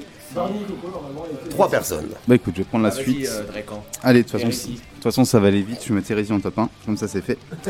Alors, ouais, bon, du coup, ouais, grosse année 2019, euh, j'ai eu un peu de mal à faire mon top, parce qu'il y en a pas mal qui devaient marquer du lot, notamment Brutus avec Nes, on en a déjà pas mal parlé. Euh, Lorenzo avec Sight in the City qui a fait un album monumental. La prod est géniale. Je suis un gros fan de l'instru. Du sale m'amène. Ah ouais, complètement. Il aurait pu être sur le podium, mais non. On va parler plutôt de Necfeu et des Étoiles Vagabondes. Euh, Necfeu, c'est son troisième album studio. Euh, j'avais, du coup, j'avais découvert avec Feu. C'est un album que j'avais beaucoup, beaucoup aimé, qui est vraiment dingue. J'étais un peu passé au-dessus de Cyborg et là, je me suis un peu plus plongé là-dessus. Euh, du coup, en gros, là-dedans, Necfeu, il va traiter le, le manque d'inspiration qu'il va avoir, euh, les difficultés qu'il va avoir à écrire par rapport à ses problèmes perso ou pro qu'il va avoir. Il va vouloir s'évader de Paris, du coup, qu'est-ce qu'il fait? Il va partir dans le monde entier pour aller composer et pour aller enregistrer. Il va notamment au Japon, il, va, il retourne sur ses origines en Grèce, il va aux USA où il va aller en, en Nouvelle-Orléans. On a d'ailleurs un très très bon morceau qui vient de là-bas. En fait, euh, vu qu'il était là-bas, il il est allé rencontrer des gens, euh, des musiciens notamment. On a Troy Andrews qui est un musicien de Nouvelle-Orléans qui va venir poser un solo, je sais plus si c'est de trombone ou de trompette, qui va être utilisé pour le morceau Ciel Noir notamment. Très très très bon album. Euh, bon Necfeu de toute façon c'est un maître avec la- pour moi c'est une des plus une des plus belles plumes qu'on a actuellement en France et de manière générale dans le rap francophone d'ailleurs. Des feats, euh, on a on a l'équipe habituelle de l'entourage qui va être là, le escroc aussi mais qui sont toujours là. On a Niska qui l'a fait venir seulement pour faire des bacs. Le respect salut. Et surtout, surtout, en parallèle de ça, il a fait un film documentaire qui s'appelle Étoile Vagabonde également, il me semble, si je dis pas de conneries. Qui est, euh, qui est une tuerie qui, met- qui remet vraiment dans l'état d'esprit de lui au moment où il a composé jusqu'à la fin de l'enregistrement. Euh, son état sur scène, tout ce, tout ce qui se passe, tous les voyages qu'ils font. Donc franchement, écoutez cet album et allez voir surtout le documentaire qui est dispo sur Netflix de mémoire. En second, je mettrai Clone avec le grand voyage. Alors, Clone, je connaissais un petit peu de nom jusque-là. J'avais pas vraiment, j'avais écouté vite fait, mais pas plus que ça. En 2019, tout se passait bien. Puis d'un coup, il y a Bridge qui sort. Je crois que c'était un single. Ouais, comme Yonder, c'était un des le- premiers singles. euh, de- c'était le deuxième. Et là, c'est fini. Du coup, j'ai dû, j'ai- je suis allé l'écouter direct en fait. Et putain, mais quelle découverte! Cet album est tellement bien. Je saurais pas trop comment les classer. Je sais Est-ce qu'on. Rock progressif, rock atmosphérique. C'est ça, ouais, avec des teintes un petit peu post-rock par moment, j'ai l'impression. un petit peu. Mais ouais, mais du coup, je me suis plongé sur ce qu'ils avaient fait avant, notamment Black Days, qui est un très bon album. Et euh, Dans mon cœur, toujours, Black Days. Ouais. Du coup, là, on est un petit, on, on est un petit peu plus calme, mais vraiment, l'album a fait vraiment voyager là-dessus. Que dire de plus Les grades sont sublimes dessus, c'est aussi planant que la, plo- que la pochette, vraiment. Juste pour rebondir très rapidement sur la boule de Clone, hein, qui est mon, qui qui numéro 2 pour le coup, c'est vraiment. euh, Clone, c'est incroyable à, quel point ils arrivent à sortir des albums, genre année après année, enfin pas année après année, mais à chaque, chaque nouvelle sortie. euh, on, est, on, touche vraiment quasiment la perfection. Enfin, je trouve. euh, déjà, Air Come the Sun était pas loin de mon top en 2015 et je pense qu'il a marqué beaucoup de monde, euh, beaucoup de monde ici. Enfin, euh, Black Days aussi évidemment et euh, The Dreamer's Hideaway aussi. Enfin, à chaque fois c'est toujours euh, parfait dans, dans, ce qu'ils font et, et vraiment bah, Grand Voyage qui est la continuité d'Here Comes the Sun nous prouve que voilà euh, eh bien Clone c'est être grand tout simplement avec comme tu disais des des, guitares sublimes, des vocaux qui nous font qui nous font voyager. Enfin voilà, c'est du sans faute, sans, sans oublier évidemment le saxophone du plaisir pour, euh, pour Christophe ici présent sur Indelible. Ouais. Oui, bonjour, c'est Tolol. Vous pouvez me retrouver sur Granny Smith et m'insulter mes grands morts. Je n'ai pas très bien apprécié cet album car je le trouve très très chiant et pas super ouf. Merci à tous de m'avoir écouté et on se retrouve dans le plus beau fleuve de votre région avec du ciment au pied. Merci. On se retrouve dans l'octogone le plus proche surtout. Sponsorisé par Booba. C'est quand même vachement moins bien que dans la, que dans la légende de PNL. Ah mais moi j'ai préféré l'album de Joule. Et non je- j'exagère. Non pour devenir sérieux juste deux secondes euh, je l'ai écouté. Il y a de très belles choses mais je n'ai pas apprécié autant que mes compères autour de la table. Le morceau Yonder est par contre un bijou. Je le reconnais je l'aime beaucoup. Mais je suis pas rentré dedans euh, autant que mes compères. Mais voilà je trollais un peu mais voilà j'ai moins apprécié euh, que mes compères. Mais Clone est un très bon groupe. Allez voir sur Enjoy the c'est vachement bien le- la chaîne YouTube Bah, je vais rebondir parce que tu parlais de Granny Smith. Euh, bah, en fait, pareil que Antoine, en fait, euh, on va dire que comme j'expliquais en intro dans le podcast, euh, j'ai essayé d'écumer pas mal euh, d'autres genres que lesquels, enfin, l'électronique, on va dire. Et ouais, grosse surprise. Hein, j'ai vraiment beau, beau. Enfin, le titre est tout trouvé, quoi. Un beau voyage atmosphérique, trois quarts d'heure à planer sur des compos comme genre Yonder ou Bridge qui sont un peu, qui bombent sur les pics. Je trouvais qu'Indélébile et Silver- enfin, le, le morceau d'outro Silvergate est plus toujours posé, tu vois. Silvergate c'est très très bien, c'est genre tu, tu, tu finis voyage tranquillou, tu, descends, voilà, tranquille. Et euh, petit plus, euh, avec Chris, on a été le voir au Ferrailleur à Nantes. Et je vais aussi euh, passer la main à Cédric puisqu'il était présent aussi. Exactement, donc à savoir que j'ai aussi beaucoup apprécié cet album de Clone, même si pas autant que, d'autres albums, que les autres albums que j'ai présenté- présentés précédemment. Donc à savoir que Breach est un de mes morceaux préférés de l'année, parce qu'il est véritablement très lumineux, très, enfin c'est vraiment tourné vers l'espoir. Et pour finir, euh, je trouve que Clone avec cet album euh, continue à être un peu plus calme, un peu plus posé, même s'il y a The Great Oblivion, mais The Great Oblivion, si les sources sont vraies, est un morceau un peu plus énervé parce qu'on leur a demandé d'en faire un morceau plus, énervé. Parce que Clone, en fait, c'est un groupe dont les gens autour de moi, donc là, le groupe que vous avez euh, dans vos oreilles, parlaient depuis un moment. Et en fait, je les ai vus à Strasbourg parce qu'ils sont passés avec la, la date d'Alceste juste après la sortie de l'album. Et euh, cette occasion pour moi un peu de faire une découverte live, et c'est assez rare pour, pour le souligner avec moi, mais en fait, c'est un des rares lives où quand j'arrive, je découvre, même si j'avais écouté euh, l'album une ou deux fois, mais que je connaissais pas très bien, le live m'a happé immédiatement. C'est-à-dire que c'est assez rare pour le souligner que je rentre dans un, concert tout de suite et j'arrive à accéder à la musique du groupe. Et parce que c'est juste, bah, c'est beau. Donc euh, comme c'est beau, ça a marché et, c'était un plaisir de découvrir ça en live en, euh, concert. Et euh, l'album depuis je l'ai acheté, je l'écoute de temps en temps et c'est un réel plaisir. Il me reste ensuite à explorer le reste de la discographie. Oui, euh, parce que bah, moi aussi j'ai énormément apprécié cet album de Clone. Euh, bah, ce- le, celui que je n'ai pas nommé dans mes mentions honorables, bah, c'était celui-là. Euh, vu deux fois en live cette année, donc au Hellfest et au Ferrailleur de Nantes. à chaque- 74 moins de fois euh, de moi, euh, 74 moins. moins. Ah j'ai- 74 moins. Fois- Voilà, bref, salut Aurélie. Merde. Chier, madame. Donc deux fois, une fois au Hellfest, une fois au Ferrailleur de Nantes, les deux fois étaient extraordinaires. Au Hellfest, on avait eu droit euh, à une interprétation du titre Yonder qui était sorti la veille. En fait, euh, donc euh, Yonder, de toute manière, on, on s'attendait à quelque chose de grand euh, avec le morceau Breach. On s'attendait à quelque chose d'encore plus grand et effectivement l'album est excellent. Euh, petite euh, petite note, c'est que euh, c'est que Clone passe passe à un stade au-dessus en termes de en termes de distribution puisqu'ils étaient ils étaient en en distribution via le collectif et maintenant label Clonosphère et Season of Mist. Maintenant, ils sont chez Kescope, donc label international qui a une belle écurie métal et rock progressif, dont ben, un certain Steven Wilson. Donc. Steven Willon, voilà. Donc euh, ils ont l'air bien partis. Je vois des, je vois fleurir un petit peu de partout des chroniques qui encensent cet album, euh, comme quoi, ça- comme quoi il est extraordinaire. Même des, même des chroniques dans des médias très généralistes du genre Paris Match, ce genre de choses. Voilà. Oui, une grande référence musicale, mais comme quoi c'est comme quoi c'est un disque qui euh, qui est bien promu et qui arrive à toucher des cercles bien plus éloignés que euh, que ceux du ceux du rock et du métal progressif euh, au sens strict. Donc eh ben, je leur je leur souhaite tout le tout le bonheur du monde et que euh, et qu'un maximum de spectateurs leur tendent la main. Voilà. Non, juste pour conclure sur Clone, allez voir en live, c'est juste dingue. Oui. Et du coup, mon numéro 1, il a déjà été cité autour de la table par une personne qui m'est très chère. Et ce sera Tool, Fear Inoculum. Bon, je vais rien dire là-dessus parce que tout a été déjà dit. Après tant d'attentes, franchement, j'attendais pas grand-chose. J'avais peur, pas mal. Au final, c'est bien passé. C'était cool. Le- On dirait le- que tu parles d'une opération chirurgicale, tu sais. J'entendais rien et j'ai pas été. Non, vous allez voir le chroniqueur de la pomme verte qui en parle bien mieux que moi.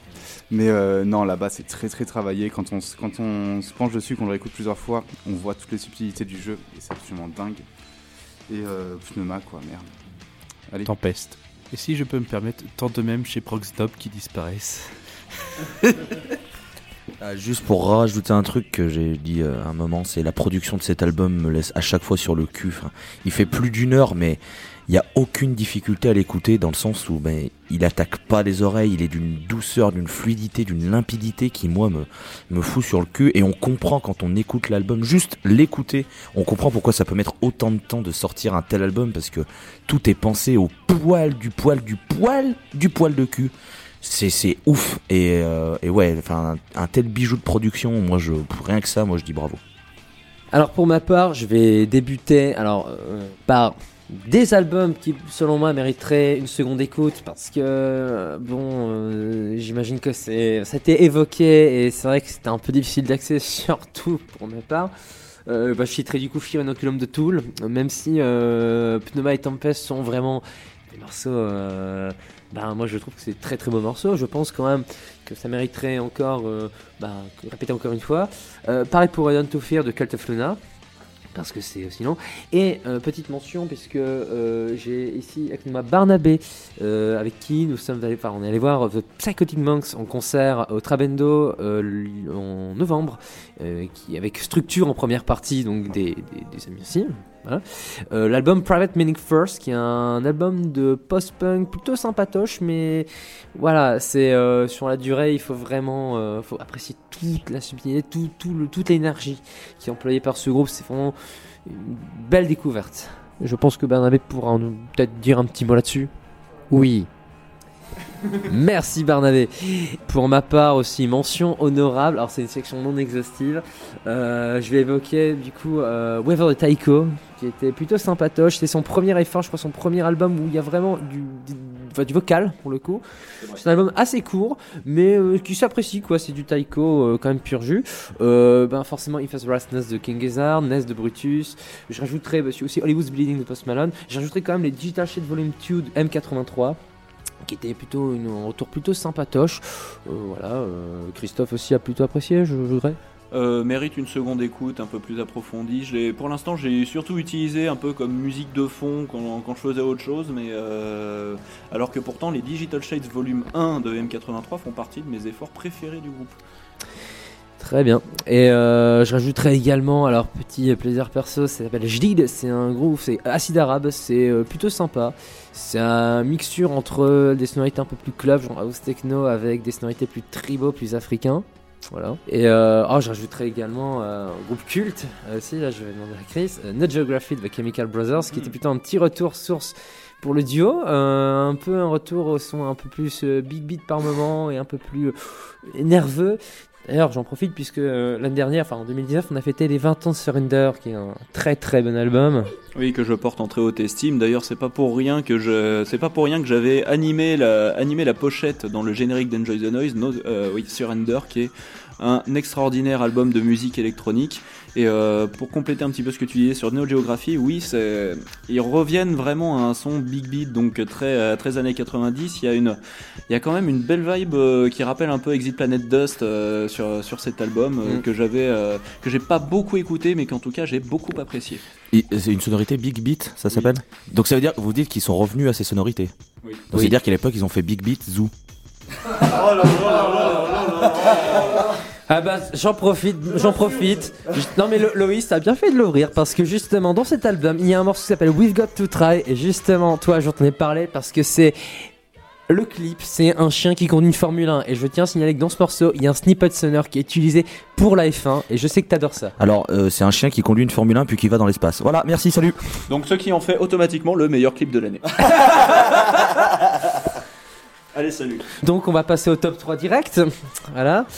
Et en troisième, alors euh, je vous dis tout de suite, en fait à la base je suis plutôt quelqu'un qui est orienté électro, donc plus des trucs expérimentaux ou euh, enfin, techno et tout. Euh, en fait le top 3 il est pas trop dans le genre finalement. Pourtant le troisième, troisième, enfin moi je le passe en troisième, c'est un album de R&B un peu trap expérimental. Et je l'ai mis alors je l'ai mis d'une part parce que l'album m'a plu et de deux parce que L'ayant vu en live et ayant pris une énorme claque, c'était FK Twigs, donc Magdalene. Euh, voilà. Alors, déjà parce que l'album est produit par Nicolas Jarre, qui j'aime beaucoup. Voilà. Qui est à la, à base un mec qui produisait de la house, la techno, qui est parti sur un truc un peu plus expérimentaux down tempo. On notera quand même que cet album aussi, il y a beaucoup de producteurs euh, pas trop mal. Il y a Skrillex, vraiment, Cashmere Cat, qui est un, producteur aussi, qui est plus dans cette scène-là. Hudson Mock, qui a bossé euh, avec Kanye West, entre autres, mais bon, c'est un producteur. T'as même One Not Tricks Never, que j'aime beaucoup aussi. Euh, donc un, petit, un, al- un album en fait qui, qui m'a scotché. Euh, en fait j'ai aussi compris que c'était un album très personnel. Faut savoir que FK Twigs s'est fait connaître donc en vers 2012-2013, a sorti son premier album en 2014 qui a eu le Mercury Prize, donc l'équivalent des victoires de musique mais en mieux. C'est pas dur. hein.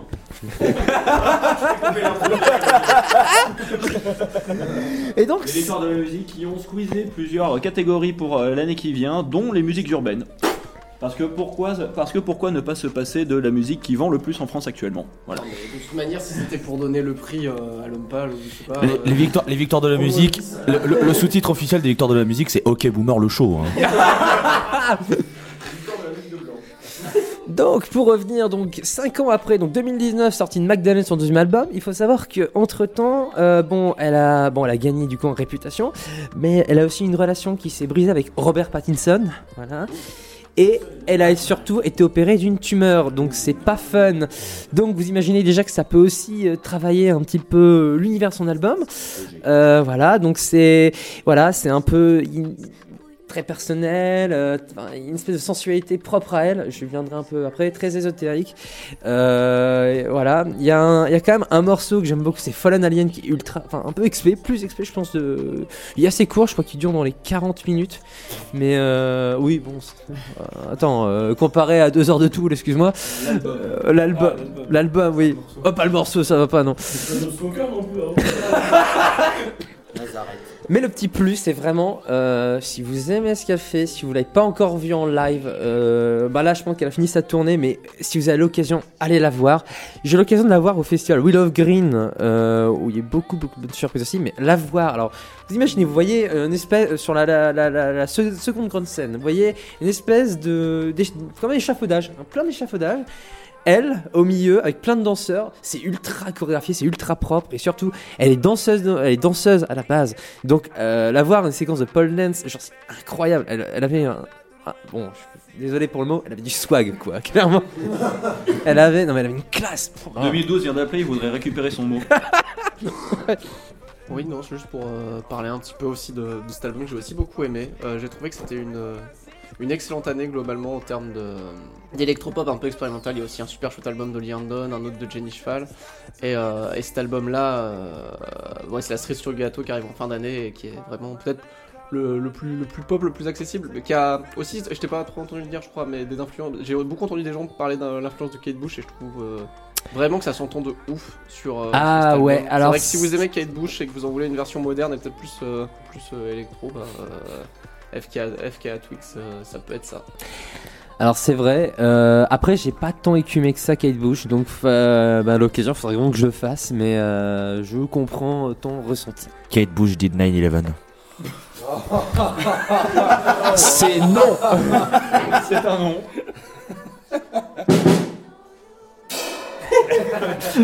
ok, bon. On est parti sur du Dope Smoker. Alors, je vais, je vais, je vais- ça c'était mon troisième, enfin, donc troisième FK Twix Magdalene. Deuxième, donc le grand voyage de Clone. Donc j'en ai parlé tout à l'heure, puisque finalement il se retrouve à peu près à la même place qu'Antoine pour son top propre personnel.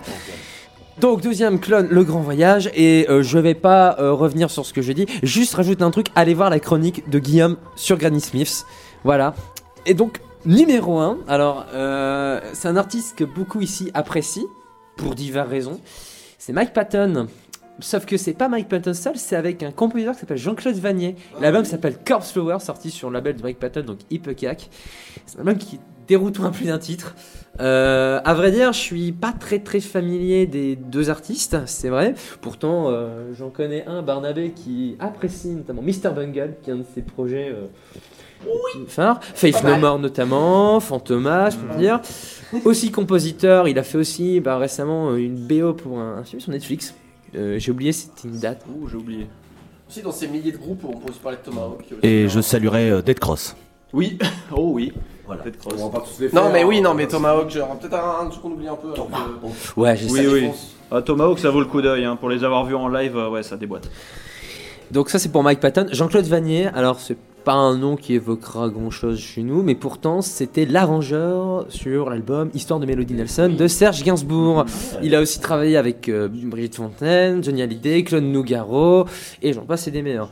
Donc l'idée c'est qu'en fait ces deux-là se sont rencontrés en 2011 lors d'une rétrospective consacrée à Gainsbourg à Los Angeles au Lead Ball. Euh, voilà, Vanier avait joué ce soir-là. Mais, mais si, je dis, si je dis pas de conneries, Melody Nelson, c'est un album qui, euh, qui a une grosse cote de popularité dans le monde. Je crois qu'il est porté. Ah oui. euh, il, me Oui. semble, il me semble que ouais, c'est un album qui est adoré par beaucoup de monde. C'est pas, c'est pas, euh, c'est pas franco-centré du tout. Hein. Melody Nelson, c'est, c'est comme, euh, c'est, un monument pour euh, beaucoup de gens, euh, enfin un peu de partout dans le monde. hein. C'est une, c'est une référence. Donc voilà, alors je me suis plongé là-dedans parce que je me suis dit, bah ça peut être. pourquoi pas, ça peut être intéressant. Et franchement, pff, je, oui, j'ai, pris euh, un, gros plaisir, je crois. Après, on va dire que c'est l'album a un mood très particulier. Il est tantôt romantique, un peu baroque. Le premier morceau de l'album est, euh, prend les, enfin les lyrics sont ceux de Oscar Wilde, Oscar Wilde pour la base. Le reste, c'est souvent, alors c'est à peu près des arrangements de morceaux de Vanier que que le, ce dernier a envoyé à Patton, qui voilà du coup il y a eu des sessions diverses et variées. Je viendrai après. Donc à fois romantique, baroque, tantôt mélancolique et même un peu fataliste, je trouve, euh, avec beaucoup d'arrangements orchestrales qui donnent un paysage très cinématographique. Il faut savoir que Vanier a aussi composé pour des films. Et euh, par instant, un bon pop rock bien péchu avec euh, la voix de Mike Patton, qui est très particulière et très déroutante encore, je, je répète, mais quand on connaît le bonhomme, voilà, hein, le voir chanter en français, c'est très bizarre, surtout dans Corpse Lower, le morceau titre, ou Chanson d'amour, qui est, je pense, une de mes chansons préférées de cet album. Voilà, un français un tantinet approximatif, qui perd pas tout le monde, c'est vrai, j'avais lu des trucs par-ci par-là, vous êtes en mode, euh, du Nike Patton, blabla, mais bon, balek. Mais je trouve que ça apporte du cachet, vraiment, euh, si, on si on se tient à ça, ça apporte un bon gros cachet, vraiment, à cet album. J'avais vu un, un article, enfin ça devait être sur euh, France Inter, où il parlait pour déconner de disques de vieux, parce que c'est vrai que c'est un peu euh, la génération baby boomer avec la génération X. Mais au final, c'est vrai que c'est un, voilà, ça résume bien, c'est un très bonne surprise, gros gros coup de cœur. Bon, j'ai fait un petit point musicien. Faut savoir que l'album a été enregistré entre San Francisco et Paris. On a parmi eux donc Justin Meldan Johnson que ben, Christophe pourrait connaître puisqu'il a il bosse avec M83, il a bossé, euh, il a été membre de Nine Inch Nails, il a bossé avec Beck et Air. On a aussi du côté euh, Paris, enfin du côté de Vanier, on a un, un mec qui s'appelle Bernard Paganotti. C'est un membre de Magma. Je pense que voilà, ça, voilà, ça parlera ici. Des 150 membres de Magma. Entre autres, oui. J'avoue, oui. Donc c'est tout pour mon euh, top 3. Et euh, tu voulais dire quelque chose, Barnabé Alors, euh, perso, euh, je vais être bref parce que euh, je La suis. dernière fois qu'il a été bref, euh, ça a pris 20 minutes. Non, non, non. Là, j'avoue, ouais. Ouais, non, non, cette fois, je vais vraiment être bref parce que je, voilà, je suis, euh, je suis un mélomane très peu investi et très passif. J'écoute euh, très peu de musique d'actualité, très peu de sorties actuelles. Je suis toujours un peu orienté vers le passé, du coup. euh, euh, surtout, j'ai pas de compte Spotify ou Cobuzz ou d'autres services de streaming, donc euh, pour euh, un mélange de flemme et de principes un peu cons qui fait que j'ai pas accès à la totalité de la musique existante instantanée et que je passe à côté du coup d'une d'une d'une chier euh, d'albums qui sortent euh, régulièrement. C'est pas grave, les meilleures si nouveautés bien elles sont que- sur Bandcamp. hein. non mais tentez, tentez si bien que du coup je suis passé, j'ai écouté à peine euh, la majorité des sorties 2019, même d'artistes qui me qui, qui me parlent beaucoup, genre euh, Thom York a sorti Anima, je l'ai écouté une fois, Firino Coulomb, je, ne l'ai écouté qu'une fois, pareil pour le Ghosting de Nick Cave and the Bad Seeds, ou encore euh, je pourrais parler de, de l'EP euh, Ville hantée de- du trio Tevani que j'aime beaucoup. Du coup je me retrouve avec un top 3 alors d'albums que j'aime beaucoup, mais qui pour moi relèvent pratiquement du, top 3 par défaut parce que c'est les trois albums de l'année que j'ai écoutés euh, suffisamment en boucle pour en avoir retenu quelque chose et pouvoir euh, objectivement en parler. Numéro 3, je vais parler du, euh, bah, du, euh, grand voyage de clone. Donc euh, voilà, je vais rien rajouter par rapport à tout ce qui a été dit, mais j'ajouterai simplement qu'à titre personnel, je trouve l'album un poil en dessous de son prédécesseur, Here Comes the Sun, qui personnellement est vraiment dans, dans mes albums de cœur euh, de tous les temps. Euh, voilà, ça c'est fait. Euh, ensuite, en deuxième, je vais parler euh, de Super 90 de Kadinja. À la surprise de pas grand monde autour de cette table parce que parce que Kadinja, bah, c'est des copains. Le, euh, le- leur guitariste, euh, compositeur principal, Pierre Danel, c'est un ami de longue date, mais je pense aussi que c'est objectivement euh, un un des guitaristes, un des meilleurs guitaristes en France actuellement, euh, grand virtuose, grand mélomane, euh, grande culture musicale, euh, composition impeccable et voilà. Et cet album, je trouve peut-être un poil, même un poil au-dessus du premier Ascendancy dont j'avais participé à la production. Morceau super bien composé, arrangement impeccable, qualité sonore au rendez-vous. Euh, Danel et euh, son compère euh, Quentin Godet aux guitares qui font preuve d'une inventivité à toute épreuve pour tout ce qui est en termes d'overdub, d'atmosphère, de, texture de guitare pour vraiment l'atmosphère sonore de l'album. Donc voilà, plein de morceaux cultes à retenir, que ce soit les singles Empire, From the Inside, des morceaux moins connus comme Right Escape ou Icon ou surtout Véronique. Donc euh, voilà, pour les amateurs de gen, de métal progressif qui défonce un peu, voilà, c'est vraiment un album euh, très riche. euh, vous pouvez y aller. Moi, moi, je prends toujours un grand plaisir à écouter ces morceaux, donc vous pouvez y aller. Et pour mon numéro 1, je vais parler de Breathe In Breathe Out du trio Lysistrata, tout simplement parce que je trouve ça assez exceptionnel qu'on ait un groupe euh, de, de, de, musiciens aussi jeunes, hein, parce que voilà, là ils ont entre euh, 22 et 25 ans, et ils ont déjà pas mal d'années de carrière derrière eux, donc ils ont commencé très jeunes.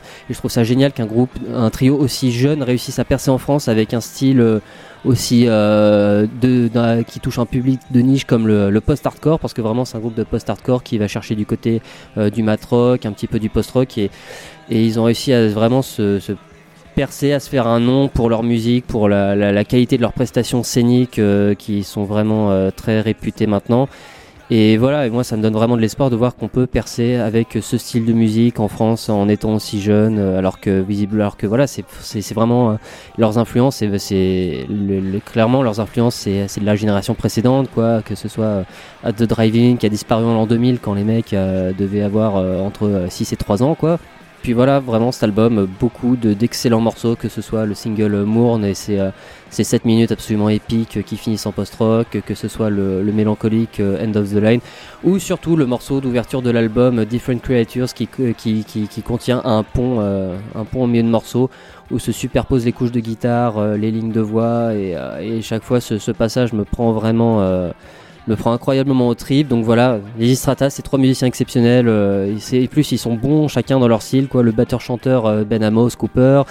euh, le guitariste Théo Guéno qui est vraiment un mec voilà je qui joue des lignes d'une complexité tout en gardant une, une pêche scénique quoi le mec a pas besoin de rester statique pour se concentrer sur son jeu Il le mec est d'une aise enfin voilà moi chaque, chaque fois que je vois ce, moi, ce, ce mec jouer bah, je suis sur le cul ou le, le, le bassiste Max Roy. Les trois sont chanteurs, les trois excellent dans leur style vocaux. euh, un peu screamé, euh, différent. Enfin voilà, c'est euh, quand on aime un peu voilà tout ce qui est euh, post-hardcore des années 90, euh, Refuse, At the Drive-In, Fugazi, euh, et aussi les groupes un peu de, de, de- du, des, débuts de l'emo comme Sunny Day Real Estate ou American Football. Bah, on ne peut que trouver son, son compte dans cet album qui est vraiment euh, une, une grosse claquasse quoi. Et pour, pour, les avoir vus en live, euh, pareil, euh, la baffe, la baffe, la baffe. Et je conclurai sur ces mots.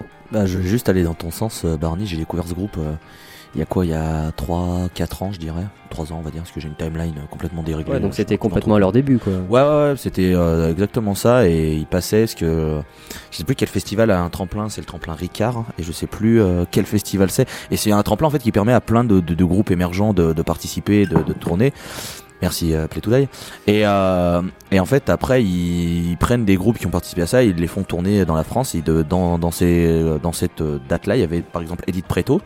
Et il y avait les Strata. Donc je vous laisse imaginer le grand écart. Hein, déjà, faut se mouiller la nuque. Et euh, j'avais un pote qui connaissait, qui connaissait les Strata, qui m'a dit ah putain tu verras c'est super et tout machin. Je me suis mis dedans.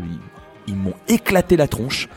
Euh, le show light était euh, épileptique, mais ça colle parfaitement à leur musique, l'énergie qui dégage. Tu fais, mais ils sont 22 sur scène? Non, ils sont 3 Ah, d'accord, ok, bon. C'est c'est oufissime, j'ai vraiment pris une méga gifle. Et c'est après, oui, pareil, euh, quand je les ai vus, ils étaient au stand de Meberge, que j'ai vu qu'ils avaient 12, 14 et 13 ans. Tu fais, ok, bon, bah super. Je vais aller mourir, moi, et puis c'est pas grave. Mais vra- vraiment, euh, Lizzy Strata, c'est à, à voir en live, mais, mais vraiment, je trouve que c'est. euh, le- pour citer euh, le grand Philippe, que j'embrasse euh, tendrement, c'est le renouveau du rock français. Sauf- voilà. Sauf que pour le coup, cette fois-ci, c'est peut-être bien vrai. Ouais, ouais. Mieux, mieux, mieux, mieux, mieux, mieux, mieux qu'un certain groupe qui est euh, le dernier train, hein, que je trouve euh, Non, mais- é- éminemment, et je trouve éminemment Non mais pour l'anecdote, quand je les ai vus en euh, concert, t'as quelqu'un dans le public qui a gueulé euh, Les mecs, vous êtes le, le renouveau du rock français, vous allez sauver le rock. Les mecs ont répondu Mais t'es con quoi, le rock est déjà mort. hein. C'est le renouveau du rock français Et voilà, Philippe, je t'embrasse. Donc les mecs ont de l'humour. Et puis tu parlais du tremplin Ricard, et apparemment, enfin j'ai j'ai maté des interviews d'eux, et j'ai une anecdote rigolote c'est qu'à un moment, si tu veux, les mecs. Je sais pas si c'est, te- j'ai pas compris si c'était la première fois qu'ils le faisaient ou si c'était la deuxième, mais genre ils ont appelé les mecs euh, du comité du, euh, ouais, du tremplin Ricard, ils leur ont dit euh, les mecs, euh, ne, ne nous faites pas gagner cette année quoi. Ils ont spécifiquement demandé, on va, ne nous demandez pas de gagner cette année, sinon bah on va, on va être fiché quoi. On va être caté- catalogué le groupe qui gagne le tremplin Ricard, donc euh, non, fait- faites pas ça. Ils s'en battent les couilles. Allez grand nom. Allez, vraiment. Excusez-moi, euh, qui, a les baguettes euh Alors attends, bah on va le faire à la main. hein, euh. Je me suis niqué la main. Eh ben maintenant que tout, le monde est passé, je, propose de conclure là-dessus. J'espère que ça vous aura plu de nous écouter, même si c'était long, même si c'était très divers. J'espère que vous aurez apprécié tout ce qu'on vous a décrit et que vous apprécierez l'écoute des albums décrits si jamais ça n'était pas encore fait. Euh, un petit mot, Loïs? Oui, je voulais juste dire d'écouter l'album de Yuri Gagarin qui va sortir cette année. Voilà. Et, et, et on a totalement oublié Mars Red Sky, mais c'est pas grave.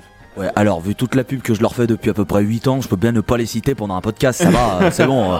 Oh les gars, oh, on va se calmer maintenant, hein. Rendez-vous pour la dixième fois. Du coup, on va dire Mars Red Sky, Mars Red Sky et Mars Red Sky. Voilà, comme ça c'est fait. Voilà.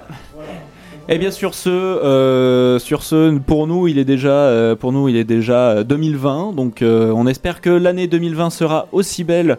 Bonne année 2020 Et bonne année 2020, oui, effectivement. Euh, on espère que l'année 2020 sera aussi belle musicalement que celle de 2019. On sera peut-être là euh, en décembre ou janvier prochain pour vous parler des albums que nous avons appréciés dans l'année. D'ici là, portez-vous bien. Longue vie au quatrième art, ne roulez plus sur le reverse. À bientôt. Ciao Salut Música